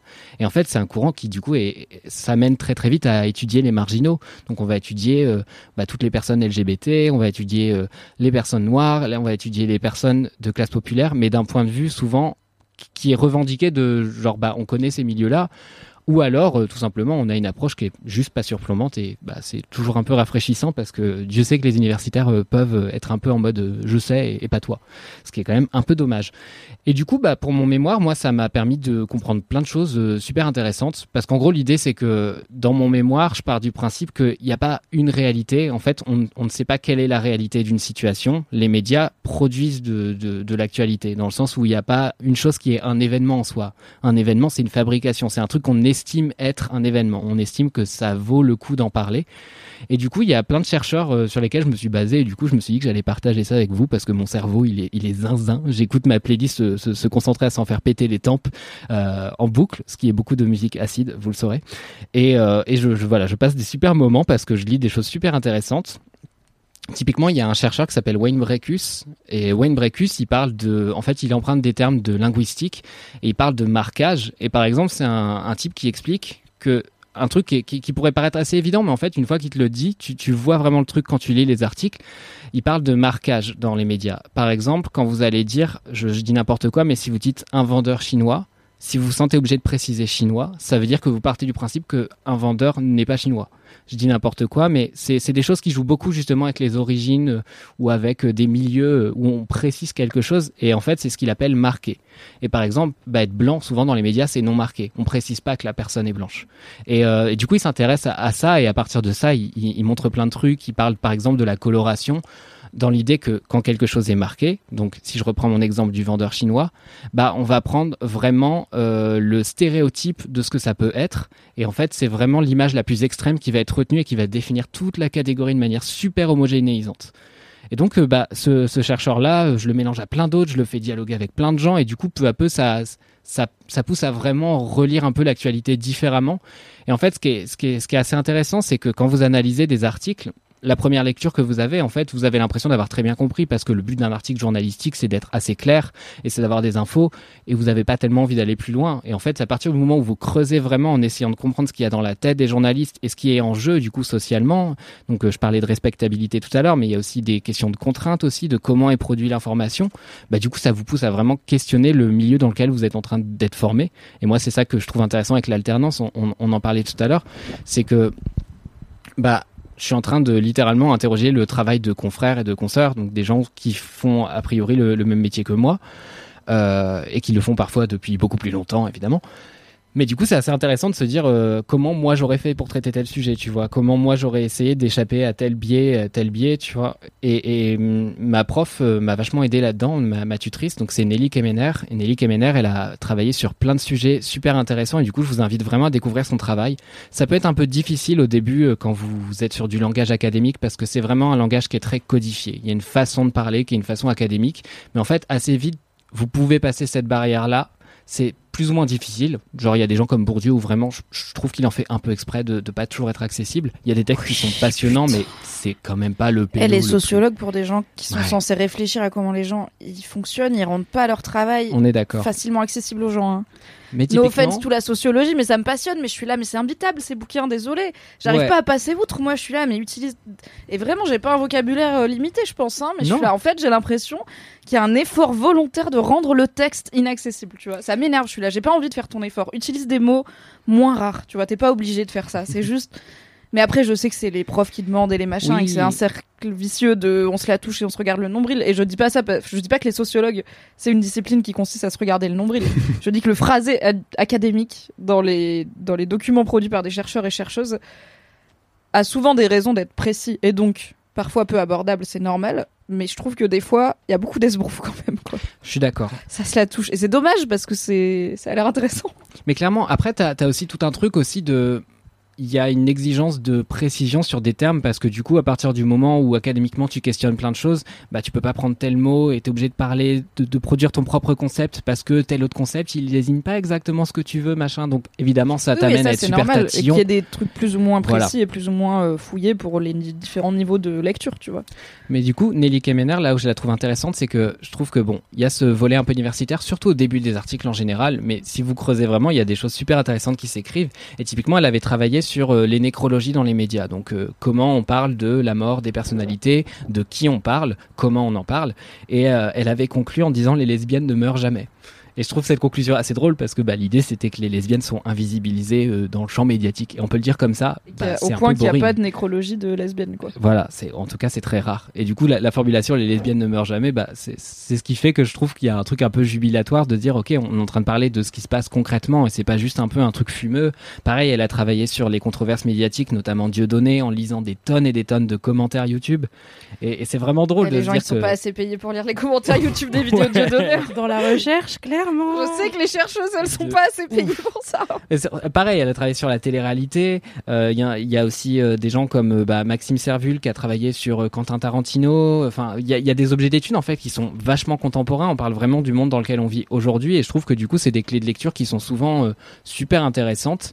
Et, et voilà, moi, je voulais partager ça avec vous parce que c'est des gens dont je suis très content de découvrir le travail et qui me poussent à vraiment euh, bah, me remettre à réfléchir en fait aussi parce que je me suis rendu compte que finalement comme je m'étais pas plongé dans mon mémoire depuis longtemps euh, je fais pas un job abrutissant je fais pas un job débile je mais c'est vrai que par rapport à ce que j'ai pu faire euh, un temps dans mes études bah intellectuellement évidemment je vais moins loin mais parce que j'ai moins le temps de creuser et c'est aussi parce qu'encore une fois c'est ce qu'on disait tout à l'heure c'est un langage c'est une rigueur et ça met du temps aussi enfin quand vous lisez un article de presse ça va vite quand vous lisez un article universitaire bon bah les 30 premières pages c'est de la définition donc euh, évidemment, il faut s'accrocher. Mais quand vous reprenez le pli, mais ça, quel plaisir Et je suis en train de lire des articles moi, de je l'ai jamais pris à fond.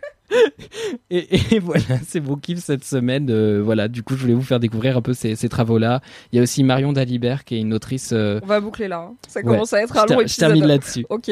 Euh, Marion Dalibert, qui est un peu une des autrices fond- fondatrices, on va dire, dans mon mémoire, en partie parce qu'elle avait travaillé sur le premier livre d'Édouard Louis et comment c'était médiatisé. Et typiquement, elle conceptualise l'idée qu'il y a un nous national qui est fabriqué dans les médias, de genre, voilà qui on est, nous, les Français.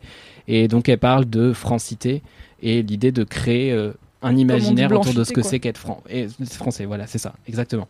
Et du coup, bah, à partir de là, ça, ça, ça donne une grille de lecture complètement différente euh, au sujet. Et c'est des lectures souvent que tu n'avais pas forcément vu venir, ou alors que tu avais du mal à, à te représenter clairement. Et tu te fais, ok, en fait, il y a des gens qui ont vraiment, avec rigueur, analysé des tonnes et des tonnes d'articles, qui croisent les trucs, machin et tout, et qui arrivent à te replacer ça dans un cadre théorique.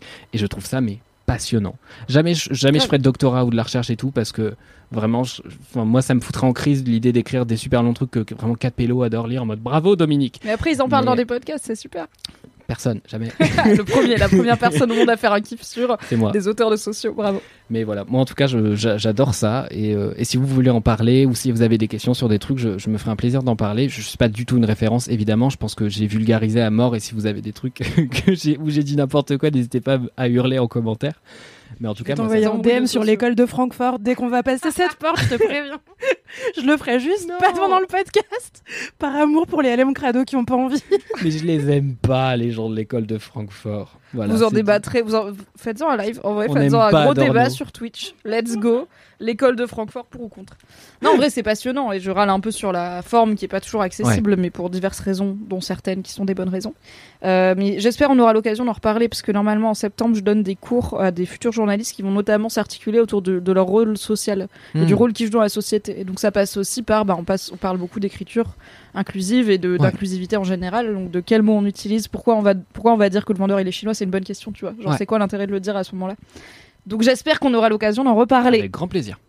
Merci Mathis. Ce- Écoute, c'était un kiff très intello, mais tu vois, on a bu tes paroles. On a été pendus à tes lèvres, on a été très sages. mais C'était très je intéressant. me suis dit, Tu as voilà. très bien fait tout le contexte. Je vous parle Bravo. de mon mémoire depuis longtemps. C'était l'occasion de vraiment en parler puisque j'ai vraiment la tête dedans, enfin la tête, Voici les mains, les pieds, tout, tout, Ouais. tout mon corps est dans le mémoire actuellement. Tout le grand Mathis est dans son mémoire. Le Force grand, le grand Matisse. Aïda, c'est quoi ton kiff? Euh, mon kiff revient euh, aux, aux basses choses euh, corporelles de ce monde et au prosaïque après un kiff socio-intello, puisque mon kiff cette semaine, c'est les ateliers bénévoles de réparation de vélos. Ok, trop bien. trop cool.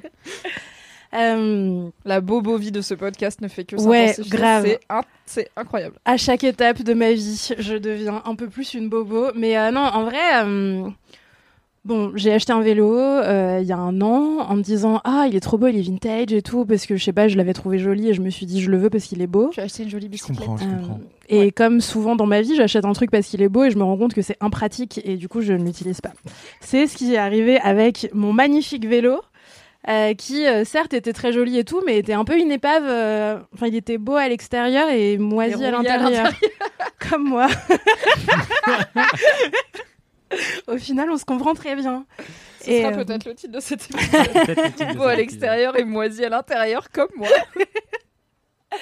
En tout cas, voilà, je l'ai, euh, l'ai pas utilisé immédiatement. Je me suis dit bon, je vais aller le faire réparer aux ateliers, machin et tout. Non, d'abord, en vrai, je vais être complètement honnête avec vous. C'était l'époque post-Covid où le gouvernement filait plein de thunes pour qu'on fasse du vélo. When it comes to your finances, you think you've done it all. You've saved, you've researched, and you've invested all that you can. Now it's time to take those investments to the next level by using the brand behind every great investor, Yahoo Finance. As America's number one finance destination, Yahoo Finance has everything you need, whether you're a seasoned trader or just dipping your toes into the market. Join the millions of investors who trust Yahoo Finance to guide them on their financial journey. For comprehensive financial news and analysis, visit yahoofinance.com, the number one financial destination, yahoofinance.com. On avait des primes pour acheter des vélos électriques qui existent d'ailleurs encore. Sachez que Ouais. ça a été euh, augmenté en Mm. plus euh, avec euh, le- l'inflation et tout, et que du coup, si vous avez envie ou besoin d'acheter un vélo électrique, vous avez des primes régionales et des primes nationales. Bref, en tout cas, voilà, si vous, vous voulez faire une recherche Google, vous trouverez. Euh, et c'était l'époque où le gouvernement filait aussi des sous si tu voulais aller faire réparer ton vélo. Moi, évidemment, je me suis pas dit que j'allais faire le truc moi-même. Je me suis dit, je vais payer quelqu'un pour le faire. Et ce sera super. Et donc, je suis allée chez Decathlon en me disant, haha, il y a la prime de l'État, je vais payer 50 euros pour faire réparer mon super vélo. Qu'est-ce que je suis intelligente? Je suis arrivée chez Decathlon, on m'a dit, madame, votre vélo, il date des années 70, euh, on n'a aucune pièce. Genre, on peut pas faire ça. Vos vitesses, elles sont pas normales, elles se passent avec un clic-clac euh, Ah, moi au aussi, j'ai niveau eu le du clic-clac guidon et sur tout. la là. Ouais, tige. sur le côté. J'avais un random vélo que j'avais acheté 20 balles en brocante. Et pareil, ouais, le, en gros, le machin pour changer les vitesses n'est pas sur le guidon comme sur un vélo moderne. Mais euh, c'est sur la, bah, la tige qui est entre tes pieds, quoi, Le entre les cadre. pédales. Le Ouais. cadre, c'est ça. Et du coup, il faut, te, faut lâcher le guidon d'une main et te pencher pour, passer, pour changer de vitesse. ce qui active un et tout, machin. Exactement. J'ai jamais changé de vitesse de ma Bah, vie parce que je sais pas faire du vélo à une main donc j'étais là. Ah, ah, ah. Exactement. Je vais me croûter si je fais C'est ça. moi je l'ai avec fait mon une fois, je me suis croûtée. Là. À ça d'aller choper la chaîne avec la main en roulant. Hop, Ouais, et non, mais c'est ça, euh, tu vois. Bah c'est- ouais, faut être un peu. vrai, c'est pas dur, hein, mais quand on est débile euh, comme moi. euh, Quand on sait pas faire du vélo à une main, et franchement, s'il y a un guidon avec deux poignées, en vrai, c'est que c'est fait pour être fait avec deux mains, donc euh, je comprends pas. C'est vrai, t'as trop raison. En tout cas, euh, en tout cas, voilà, chez Decathlon, ils m'ont rionné en me disant, ah ah ah, démerdez-vous. Euh, je suis rentrée chez moi, la queue entre les jambes, j'ai rangé mon vélo sous une bâche et s'est écoulé un temps que je ne préciserai pas aujourd'hui, car pourquoi faire Ce n'est On n'est pas, pas là pour ce s'humilier. n'est pas important. On n'est pas là pour. Mais cela dit, tu t'es da- datée toute seule en disant après le premier confinement, début Covid et tout. Non, en vrai, ça fait un an. Ok, ça Donc va. c'était pas, Voilà. euh, c'était pas il y a genre un million d'années. Entre temps, je m'en suis quand même un peu servi et tout, mais je sentais qu'il y avait un truc qui allait pas. En termes de déplacement. Je suis un connard. Le podcast de l'indignité d'Aïda Djoupa. On va le Il y a renommer. volonté de tuer. En tout cas, Le jingle, ce sera toi à la batterie. écoutez, moi je m'intéresse à plein de trucs, je suis éclectique, ok. Euh, si la vie ne me laisse pas le temps de m'adonner à mes multiples passions, c'est la faute du capitalisme en fait. C'est pas ma très faute vrai. à moi. Aïda chômeuse, Ah. ça sera une fusée. J'ai trop vrai. hâte. D'ailleurs, je rêve d'être au chômage tous les jours, pas du tout depuis que Mimi parle du fait qu'elle est au chômage dans chaque épisode. T'as juste besoin de vacances. Si la direction nous écoute, Bisous Virez euh, là. les chefs. virez-la. Réaliser son rêve finalement. Laissez-moi, j'aime beaucoup faire mon travail. Le chômage, ce sera pour un autre jour. En tout cas, Aimes-tu beaucoup faire du vélo dit-elle dans une transition euh, smooth? j'aime euh, moyennement faire du vélo car j'ai peur de la vitesse, j'ai peur des voitures. Mais ces derniers temps, j'ai senti que ça y est, c'était le moment de, du vélo dans ma vie. Euh, pourquoi? Je sais pas. J'ai senti dans tiens, un peu entre mon œsophage et mon estomac, j'ai senti la voix du vélo qui m'appelait en mode c'est l'heure du bike. Tu vois. Bike time, wake up. Des fois, j'entends ça. Genre la batterie, ça m'avait fait pareil. It's drums time, bitch. Euh, je sais pas si vous, ça vous fait ça. Peut-être qu'il y a un moment dans ta vie où tu auras besoin de tous ces micro-skills différents. Tu Mais vois, tous ces 10 minutes que tu as passé sur chaque activité. Ça va s'agencer dans un moment où tu seras là, mais la voix avait raison depuis le début. Tout m'a mené à ce, ce moment où je dois faire une note de batterie et 100 mètres de vélo. T'es une femme Est-ce que je suis une femme orchestre roulante tourner en roller. On sait pas. Peut-être c'est des c'est Squid Game, tu vois. Tu Bah, vas faire ton propre Squid Game et ce sera Oui, que des épreuves peut-être que si t'entends des voix qui te disent d'aller faire du vélo entre ton œsophage et ton estomac, va voir un psy, non? Mais non, mais c'est pas une voix précise, c'est genre une vibe. Mais pff, vous comprenez rien. Jeanne d'Arc, bike dark. Jeanne Bike. En tout cas, j'ai senti que c'était le moment de me mettre au vélo dans ma vie euh, et que de réparer mon vélo et tout. Je sais pas, il est beau, je le vois depuis des mois dans mon jardin en me disant ah qu'est-ce qu'il Ah est non, beau, faut que je le répare. Et j'ai décidé de, puisque Decathlon m'avait rayonné, d'aller dans ces euh, ateliers de réparation bé- bénévoles et autonomes de vélo. Je sais pas si vous en avez vers chez vous, il y en a quand même vraiment un peu partout, au moins dans les villes parce que bah, Boboland euh, Everywhere et euh, le post-Covid qui fait que plein de gens se sont mis au vélo et à du coup l'auto-réparation de vélo. C'est quand même super cool de savoir comment fonctionne un truc sur lequel tu te déplaces euh, tous les jours, notamment pour aller au taf. Donc je me suis dit, allez Aïda, t'as une cyclo-officine qui est une asso, euh, je crois, parisienne, en tout cas en Ile-de-France, qui s'occupe de ça vers chez toi. Vas-y, mais j'avais grave peur. J'avais grave peur parce que, no offense à vous, les gens qui vont se reconnaître dans ce que je vais dire, mais les cyclo-forceurs, c'est un délire. Ouais. C'est-à-dire Ouais, qu'il y a une certaine typologie de population qui est qui en fait pas trop. toujours, mais souvent, en tout cas dans ce genre d'endroit, qui est souvent de type, euh, c'est beaucoup des mecs et c'est beaucoup des mecs blancs hétéros cisgenres qui kiffent le vélo et ils ont trop raison. Il y a vraiment mille raisons d'aimer euh, se déplacer en vélo et franchement, le métro par exemple, c'est une bonne raison de préférer Ouais. le vélo, Mhm. en tout cas à Paris. Mais voilà, il y a un côté très intense. Moi, j'ai quelques cycloforceurs autour de moi et voilà, l'intensité sur le vélo, elle est là. Euh, si tu sais pas très bien de quoi tu parles ou comment gérer euh, juste le changement d'un pneu et tout, bah t'as vite peur de soit avoir des retours pas très positifs sur toi, genre les gens ils te prennent un peu pour un con parce que tu sais pas trop comment gérer les choses, et puis juste, euh, enfin je sais pas, chill, tu vois, genre moi je vais réparer mon vélo pour rouler dessus, mais Oui, c'est pas une c'est pas une way of life pour tout le monde, ça Bah, peut juste être un moyen de voilà. Je vois pas ça comme euh, le l'alpha et l'oméga de genre mon engagement politique, tu vois. Ce n'est pas ton identité Euh, finalement. sans vouloir. Ça veut dire que la que vie c'est ne un s'arrête pic pas à militer pour des pistes cyclables. C'est un pic à Dingo. Non, mais voilà, je, je, je sais qu'il y a des gens pour qui c'est très important et tout. Je veux pas genre vous juger ou quoi, mais des fois ça fait peur de l'extérieur. Et donc moi j'avais très peur de rentrer dans cet endroit qui est la cyclo-officine et de dire salut, j'ai un truc qui fait cling cling sur mon vélo, qu'est-ce que je dois faire? Sur mon vélo qui a 50 ans. Sur mon vélo qui a 50 ans et qui est moisi à l'intérieur, ce que je ne savais pas encore à l'époque. que faire et qu'on me réponde lol t'es qui, euh, casse-toi quoi. Et au final ça s'est pas du tout passé comme ça. Euh, les gens étaient très très sympas. Déjà premier truc très cool, euh, quand euh, je suis arrivée dans cet endroit, il y avait plein de meufs. Et vraiment, j'étais trop contente juste de voir qu'il y avait une vraie mixité dans ces espaces-là. Euh, une mixité de genre, mais aussi une mixité en termes de classe sociale, euh, d'expression de genre, euh, de d'expression euh, verbale, enfin juste de voir plein de gens différents. Moi, j'avais vraiment peur que ce soit un truc hyper normé avec des chemises Uniqlo partout et moi qui panique quoi. Je paye pour cette sitcom.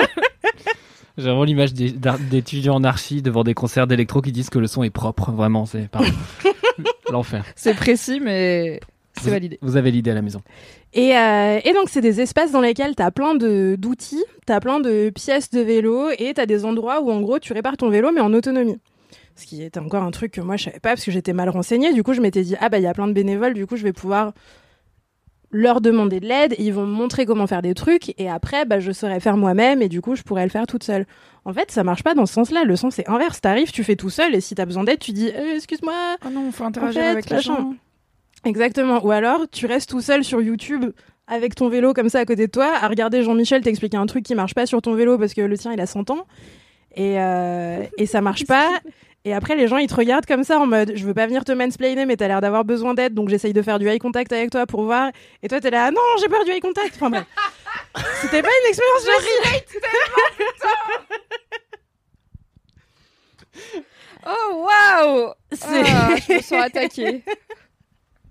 C'est pas des expériences faciles, mais j'y suis allée de manière assez suivie ces dernières semaines. J'y suis allée plusieurs fois pour euh, petit à petit réparer genre des parties différentes de mon vélo pour le rendre utilisable. J'y suis quoi. presque. Bravo. Et euh, maintenant, il faut que j'aille acheter des trucs qui manquent chez Decathlon. Bref, ça arrivera un jour. Mais euh, c'est trop cool et trop gratifiant de savoir que ces espaces-là, ils existent. C'est pas cher, c'est genre 15 balles l'adhésion pour toute la vie. Et en plus, c'est des endroits dans lesquels, euh, bah, en fait, il y a plein de récup qui est faite et c'est de la récup qui est gratos.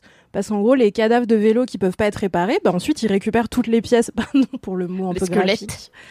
Euh, tous les, trucs qui peuvent pas euh, être réparés, bah, ils sont réutilisés pour être mis sur des vélos, pour transformer deux morceaux de vélo en un vélo qui roule. Enfin, ça fait plein de récup, c'est trop bien.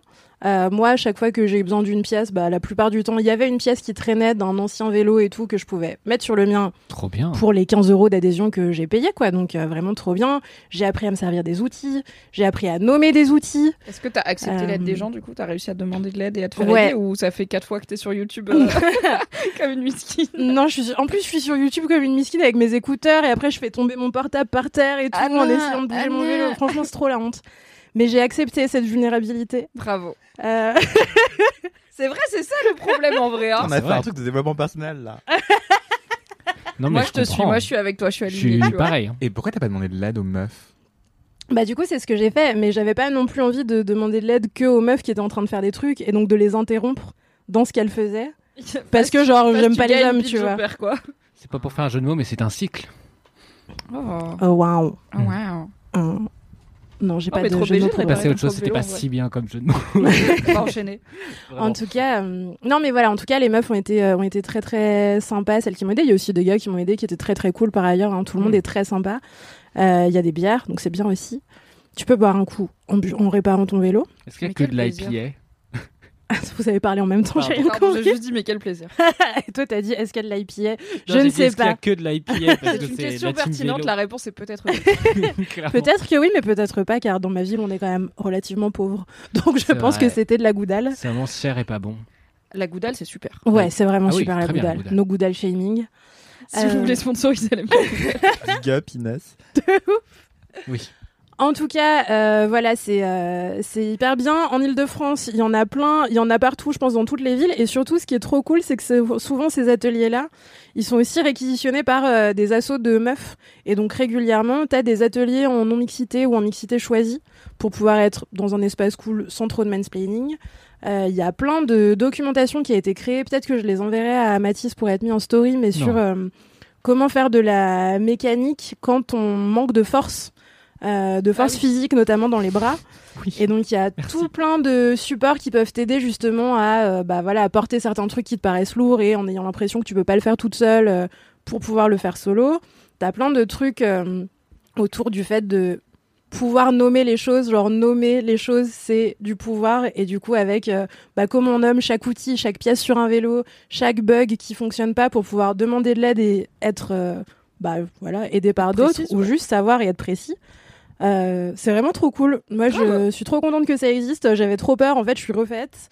J'adore ta euh, vélo life. J'espère qu'elle va durer.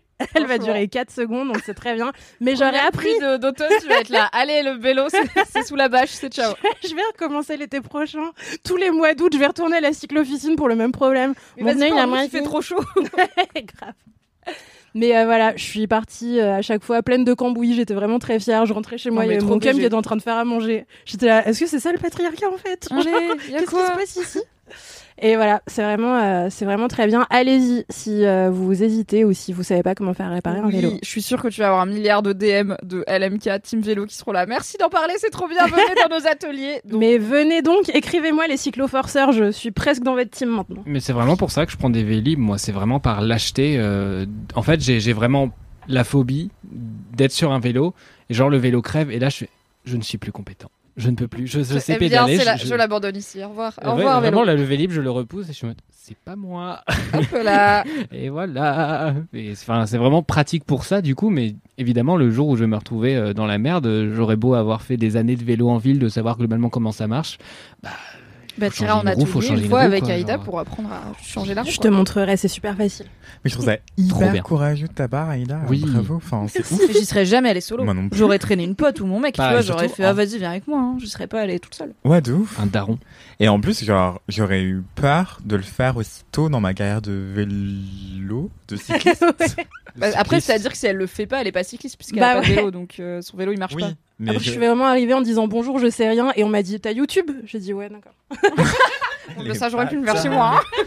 Ça non, mais j'aurais fait appel à des mécaniciens, mécaniciennes pendant les deux, trois premières années, et après j'aurais dit, ok, bah, je peux apprendre un petit truc, quoi. Toi, tu t'es dit, je vais apprendre moi-même. Ouais, J'aime trop fabriquer Do des it trucs. je fabrique tout mal, mais c'est ma passion. Non, mais bravo. J'adore ce créatif. Merci beaucoup de Merci m'encourager. Pour ce kiff, euh, franchement trop cool. Bravo. Merci à vous. Vraiment. Anthony, Quel est ton quoi ton kiff kiff Alors, mon kiff sera, bref, euh, c'est une pièce de théâtre euh, qui s'appelle Jacques de Bachère. Euh, c'est joué au théâtre de la Contrescarpe à Paris, dans Rive Gauche. Euh, donc Jacques de Bachère, c'est une- un, homme qui a réellement existé. C'est un homme qui a été, euh, enfin, qui est surtout connu pour avoir été, euh, je cite, l'homme de la vie de Karl Lagerfeld.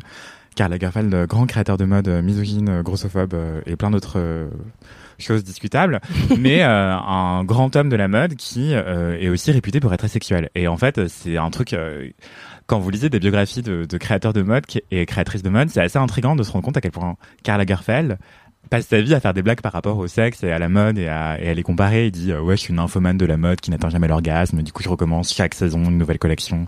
Mais en fait, c'était plutôt 12 par an. Et, euh, et en fait, Jacques de Bachar, c'était l'homme de sa vie. C'est un homme qui était un dandy, euh, très très euh, menteur aussi, un peu mythomane, qui s'inventait une vie de, de faste, d'aristocratie, de bonne manière, comme quoi il aurait été éduqué dans ça, alors qu'en fait c'est pas tout à fait vrai. Euh, et il a, il, il- c'était surtout un gros gros, euh, je sais pas comment dire poliment, mais euh, il avait une vie sexuelle très très dépravée, très très débridée, très très euh, festive aussi. Et donc c'était un homme de la nuit, un homme de la fête, un homme euh, de la jouissance. Pour vous faire un peu une image du genre de soirée qu'il organisait, c'était des soirées genre avec tout le gratin de la mode euh, et de la haute société et des oiseaux de nuit, des, des socialites et tout.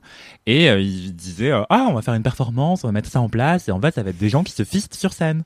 Why not? Et du coup tout le monde boit du champ. C'est et... une partouze, dis juste que c'est une partouze, c'est pas obligé de dire que c'est une performance. Ouais si non mais t'as envie de voir des gens se prendre des trucs dans le cul, c'est pas grave. Bah, il organisait aussi des partous, des parties fines, plutôt, il disait. Et euh, à faire monter des motos au septième étage d'immeubles haussmanniens et euh, à prendre de la coke dessus, tu vois, euh, Sur la moto? sur la moto.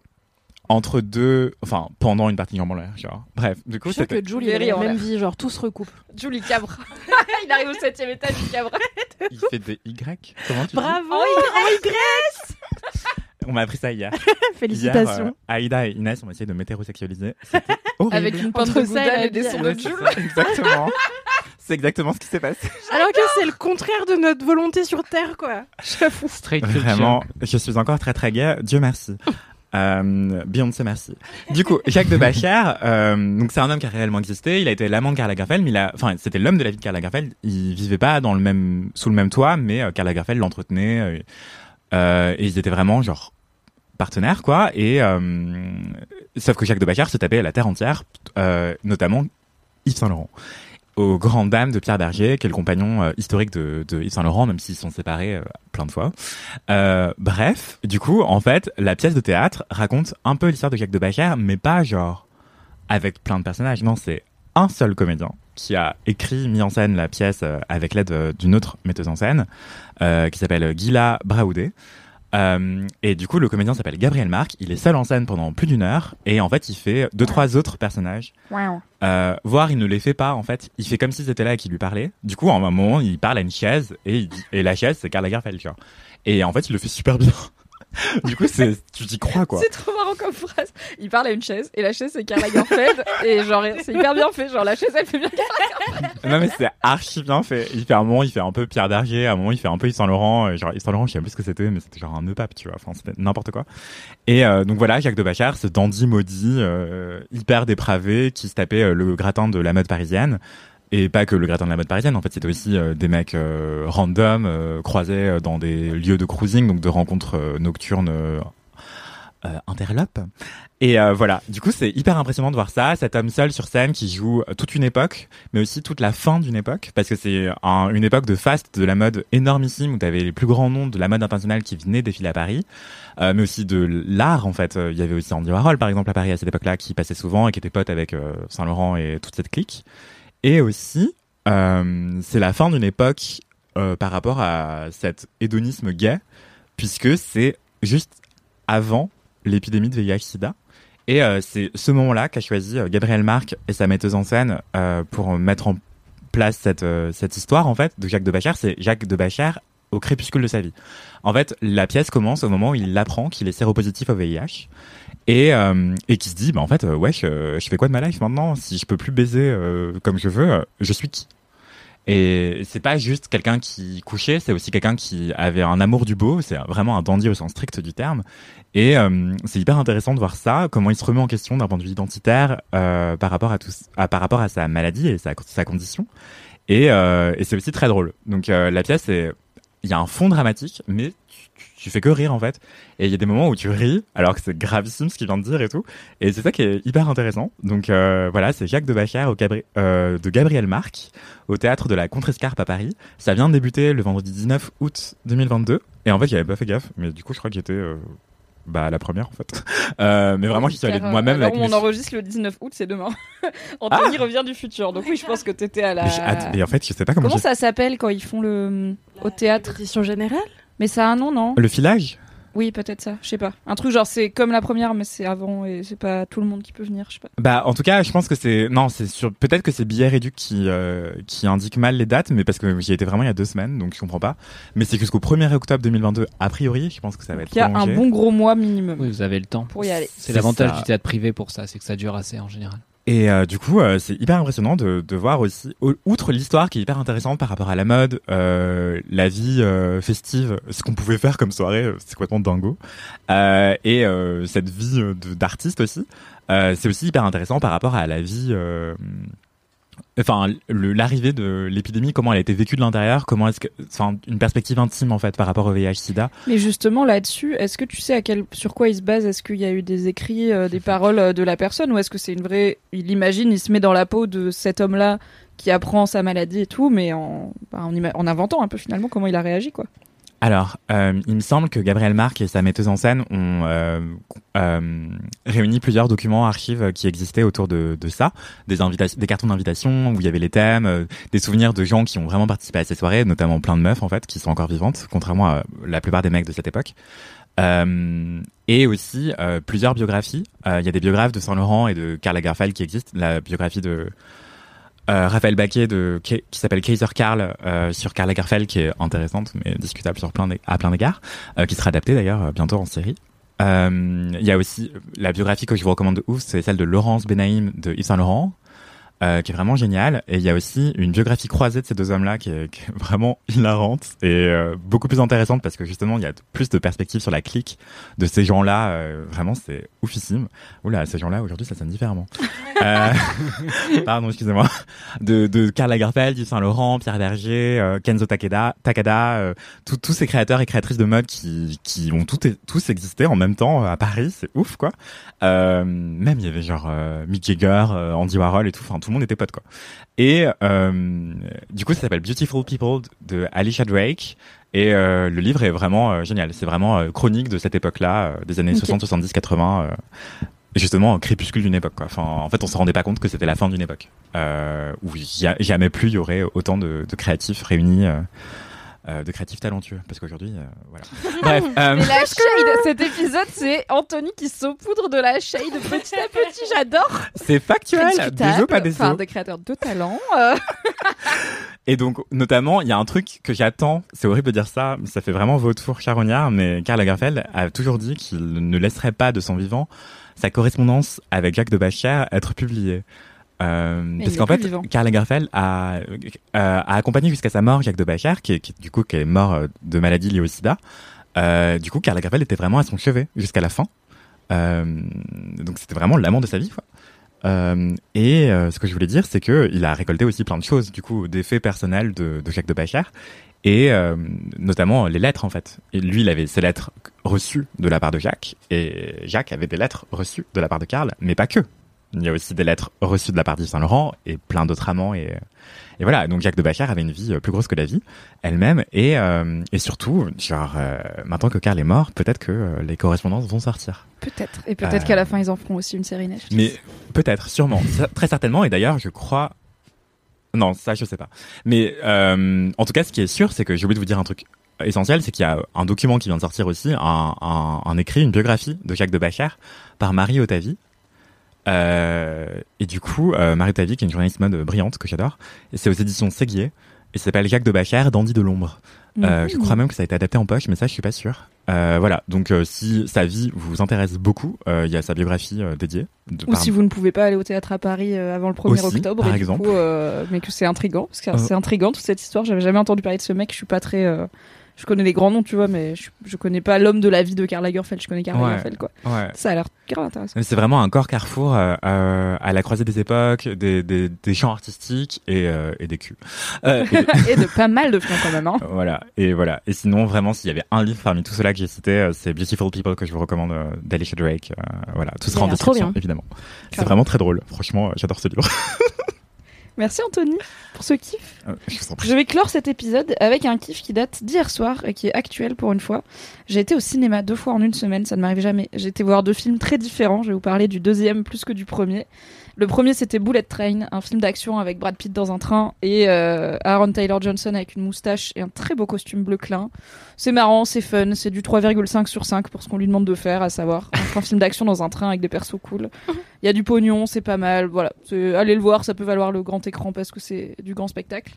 Et hier, j'ai été voir Nope, le dernier Ah. film de Jordan Peele, euh, réalisateur de Get Out et de Us. C'est son troisième long métrage, Dont on va parler dans le seul dont avis on qui va compte. parler dans le seul avis qui compte. Car Kalindi l'a détesté. J'ai vu dans ses stories qu'elle l'a détesté, mais après elle expliquait un peu pourquoi et j'ai pas voulu Elle regarder. m'a shaimé au passage en disant que j'allais probablement adorer. Et ben, figure-toi que j'ai Bah, pas trop aimé. moi. je suis fâchée parce que Kalindi n'est pas là, ça aurait fait une très bonne discussion. C'est vrai. Mais tant pis, euh, c'est le lot de LMK.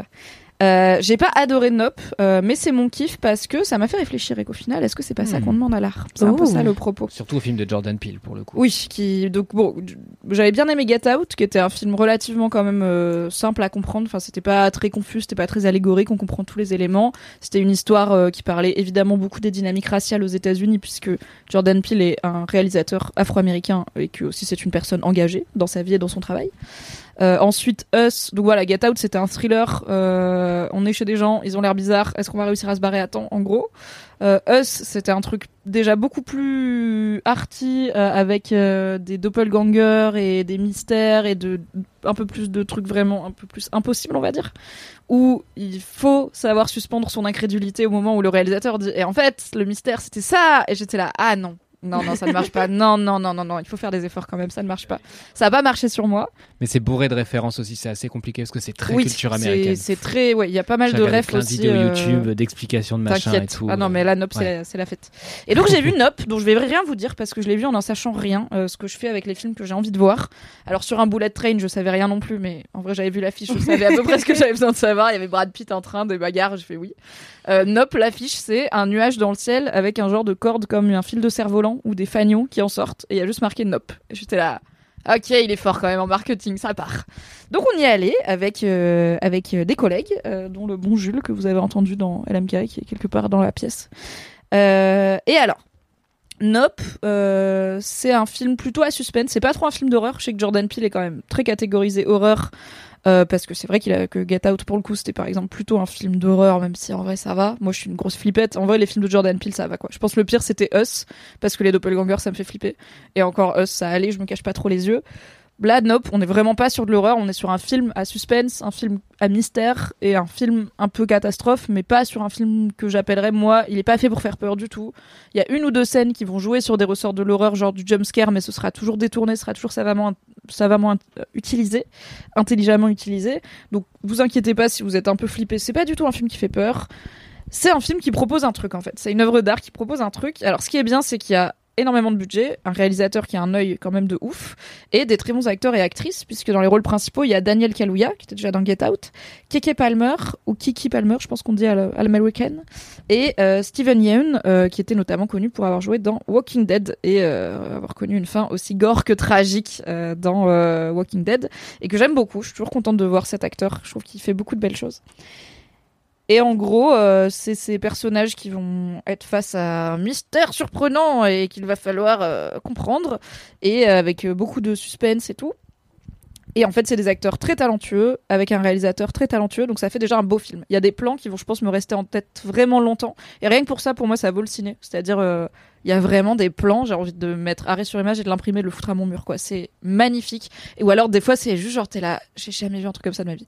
J'ai jamais vu un truc comme ça de ma vie, même au cinéma. C'est comme dans Gravity, où d'un coup, t'as l'impression d'être dans l'espace, ou dans Interstellar, quand t'as le trou noir, t'es là, ok, j'ai jamais vu un truc comme ça dans ma vie, quoi. T'arriverais à citer l'exemple du plan sans spoiler ou Je te ça- dirai après. Ou ça implique le truc? Ouais, ça Ouais, implique non, le je truc, te dirai après. je Ouais, moi je l'ai c'est pas encore vu, je préférais qu'on Et spoil vraiment, je du suis sûre du rien du tout, tu vois. Je, je ne veux, je veux même pas vous dire qu'est-ce qu'ils font dans la vie les personnages, où est-ce que ça se passe et tout. C'est pas grave, c'est pas Parce que dans important. l'absolu, le décor est magnifique et ça pourrait déjà être C'est un très plan beau. comme ça. tu le lieu est très beau, euh, les plans sont très beaux. euh, Il y a en plus, euh, donc on est quand même sur un héros, un personnage principal qui est noir, et il y a beaucoup de plans qu'on a déjà vus, mais pas avec des personnes noires euh, dans l'histoire du cinéma américain. Donc c'est aussi une réécriture, une réinterprétation. Ça dit forcément des choses. C'est pas un film parfait. Je pense qu'il est souvent confus. Je pense qu'il y a parfois une trop grande volonté de ne pas être limpide pour le fait de ne pas être limpide. Je pense qu'il y a des trucs où je suis là. En fait, quand j'y réfléchis 10 minutes, je comprends ce que tu as voulu me dire, mais j'ai l'impression que tu l'as rendu compliqué exprès. Alors que tu aurais pu le dire de façon plus limpide. Et juste, tu t'es dit, ah non, il faut confuser un peu le truc parce que je suis un réalisateur un peu confus, tu vois. Genre, après, on va, voilà, regarder des vidéos et lire des trucs sur Reddit et tout. Et j'étais là, oui, mais on t'aurait pu peut-être faire un peu plus simple là-dessus, quoi. C'est pas, on n'est pas obligé de faire une vidéo là-dessus, mais d'accord. Euh, mais j'ai quand même passé un bon moment et surtout, donc, l'ai vu hier soir. Et en sortant du ciné, bah, avec les potes, on en a parlé. Et dans le métro, on en a parlé. Et après, on a créé un groupe Instagram pour s'envoyer des threads Reddit et des articles et des analyses et des machins. Et ce matin, pendant mon live, j'en ai parlé. Et j'ai écouté un podcast dessus. Et je vais sûrement finir par regarder des vidéos dessus et tout. Et je me dis qu'au final, c'est même si c'est pas un film parfait, c'est un film qui fait parler, qui fait réfléchir et qui challenge euh, bah, notre aspect euh, artistique et créatif et qui donne envie de décoder le langage du réalisateur pour dire ok qu'est-ce qu'il veut dire avec ça? Qu'est-ce qu'il veut dire avec il y a une chaussure à un moment il y a une putain de chaussure. C'est quoi cette putain de chaussure Ah, tu vois? oui. les gens ils sont là c'est quoi la chaussure? Et voir autant de gens qui se demandent pourquoi cet artiste a mis une chaussure là je trouve c'est beau quoi c'est ça l'art. Et bah ouais j'ai vu Bullet Train j'en suis sortie à part euh, écrire à ma petite sœur euh, lol euh, Brad Pitt il est trop BG et mon mec vient de découvrir que Aaron Taylor Johnson a bien grandi depuis qu'il casse. J'ai pas repensé à Bullet Train je me suis pas dit je vais aller lire 12 000 analyses de Bullet Train. J'ai compris Bullet Train c'était pas compliqué. Bon. Mais en fait j'ai passé peut-être un moment plus fluide devant Bullet Train, mais Nope, bah là ça fait quasiment 24 heures que je l'ai vu et qui me reste en tête et que j'ai envie de continuer à le creuser et à l'analyser. Et c'est cool aussi l'art qui l'art qui provoque. Et sur ma chaîne, on se posait la question quand j'en parlais ce matin avec le chat de est-ce qu'un film qui t'oblige à aller lire des théories et des analyses et tout que tu peux pas comprendre par toi-même, ça, fait de lui un bon film? J'étais là, je sais pas, mais au moins ça en fait pas un film chiant. Et peut-être c'est bien, un film pas chiant déjà, un film qui te qui te titille. Du coup, je dirais et aussi je trouve que ça vaut le coup d'aller voir Nope au cinéma parce que donc nous on y était hier dans un grand ciné de Paris euh, au Hall euh, donc très central. La salle était blindax, la grande salle était blindée On a alors fait le que même avec sur la différence. Vraiment tout pareil. ah ouais vraiment on était mal placés, on était sur le teco et tout, c'était le bordel. et euh, bah en fait c'est grave cool comme expérience de ciné. Alors c'est pas un film d'horreur donc il y a pas le côté euh, tout le monde crie en même temps même s'il y a des petits il y a des petits moments de ah on sursaute. Mais en fait il y a des vannes, il y a des vrais c'est vraiment un film avec des très bonnes vannes qui marchent bien. Il y a voilà ce genre de visuel assez inexpliqué, inexplicable où tu vois vraiment tout le monde qui est là en mode Ouah, qu'est-ce qui se passe et tout. Je sais pas, il se passe plein de trucs et euh, c'est un beau moment à vivre avec des humains et c'est cool d'y réfléchir après en tant que plein plein d'humains qui essayent de comprendre une œuvre d'art. Je me dis c'est quand même cool. Donc Tu m'enverras tes trucs. bien Ça sûr, voilà oui, ouf. mais je te rajouterai au groupe chat si tu veux. Ah, je suis chaud. je suis Il y a chaud. du monde. Je l'ai vu aussi. euh, c'est vrai qu'il est un petit peu compliqué. Et euh, en fait, le il y a des films qui sont généreux au sens où ils vont te tout livrer, tout cru sur la table et tout. euh, et en fait, je trouve que ça fait des films assez oubliables. J'appelle ça des divertissements personnellement, sans argument de valeur aucune. Et euh, Nope, je le trouve euh, généreux dans, dans les intrigues et les conversations qu'il ouvre, effectivement. Réflexion euh, intellectuelle et aussi créative et artistique. Et euh, tu le disais tout à l'heure sur la façon de filmer les pots. euh, et les personnages et, euh, et des plans qui avaient déjà été filmés mais pas sur des personnes noires par exemple bah je trouve ça euh, vraiment magnifique et ça ça a comblé enfin c'était presque ouais combler des images manquantes et aussi euh, je trouvais ça je, je, je sais pas si c'est la première fois évidemment c'est sûrement pas la première fois mais ça m'a ça me fait bizarre agréablement bizarre de voir dans le métro aussi des affiches avec trois personnes racisées en couverture Ouais. en affiche Oui, parce que du coup, les, bah, euh, Daniel Kaluuya et Keke Palmer sont afro-américains et, quoique non, il est afro-britannique, bref, sont des personnes Oui, noires. Britanniques. Et Steven Yeun est une personne Daniel, d'origine asiatique. Donc, euh, effectivement, on est sur un cast où il y a très peu de babtou finalement. Et dans le film, elle est queer, elle. C'est pas dit si elle est Oui. lesbienne ou bisexuelle, mais non, on mais sait elle a une meuf, en effet, ce qui est cool. Ce qui, pour le coup, n'est vraiment pas un spoiler parce que ça fait pas partie de l'intrigue. Oui, non, mais... vraiment, ça change pas C'est assez cool, quoi. drôle en tout cas. Les deux références, mais je sais pas si elle est avec, mais en tout cas elle se tape une meuf. Oui. Euh, et aussi ce que je voulais dire, c'est que euh, euh, oui, ça fait partie de l'intrigue en fait, la représentation et, et l'effacement et l'invi- l'invisibilisation des personnes racisées du cinéma et de, de la Oui, c'est un vrai en propos général. euh, Mm. bah, dans l'œuvre de Jordan Peele en général et dans, dans ce film, dans Nob en particulier. Oui, ils en parlent, quoi. C'est ouais. évoqué Mm. frontalement la, la, la place des personnes racisées dans l'industrie du cinéma, à l'image. Quelle place on leur donne, d'où ça vient, historiquement, etc. Je vais pas en dire trop, mais c'est un sujet. Mm. Du Et coup, c'est très méta, quoi. Ouais, de ouf. Et qu'est-ce qui fait image, qu'est-ce qui fait divertissement, qu'est-ce qui mérite d'être raconté et retenu, quel nom on retient par rapport à d'autres. Et euh, c'est vraiment, euh, je trouve, une masterclass euh, de cinématographique, quoi. Anthony a claqué masterclass. Moi, j'ai claqué, c'est imparfait, mais au moins, ça fait ressentir et réfléchir, et c'est ça qu'on demande à l'art. Toi, t'es sûr, euh, j'ai pas trop drôle. aimé. Dis Mais pas, chut, chut, arrête. Non, mais code western, ça spoile rien. Moi, je savais pas. Je savais rien et j'ai passé Ouais, un moi je super préfère moment. rien Tais-toi. savoir du tout. La, Tais-toi. Tais-toi. code western, il y a un L'affiche, chapeau. c'était un nuage à la base. C'était un nuage à la base, la fiche et ça c'est pas un suffisait. nuage. Oh, C'était un super épisode de Laisse-moi kiffer. Allez voir Nop au cinéma. Promis, on est de bonne humeur, on, On a est un peu chaud. C'est un long, un long épisode, il est dehors, 18h30. On va vous dire au revoir. On va vous dire d'abord Des merci bisous. à tous et toutes pour cet épisode. Merci beaucoup, Merci. Ruby pour le soutien Merci moral à dormir sous ma chaise. Merci les LM Crado pour votre fidélité, vos commentaires, Grave. etc. Et merci On vous aux- adore. aux deux LM Crado d'être venus nous voir tout à Oui, l'heure. de nous car on a Oui. deux LM Crado adorables. Euh, bisous les filles, courage dans vos études respectives. Et des bisous. Des bisous. Bisous. Bye bye.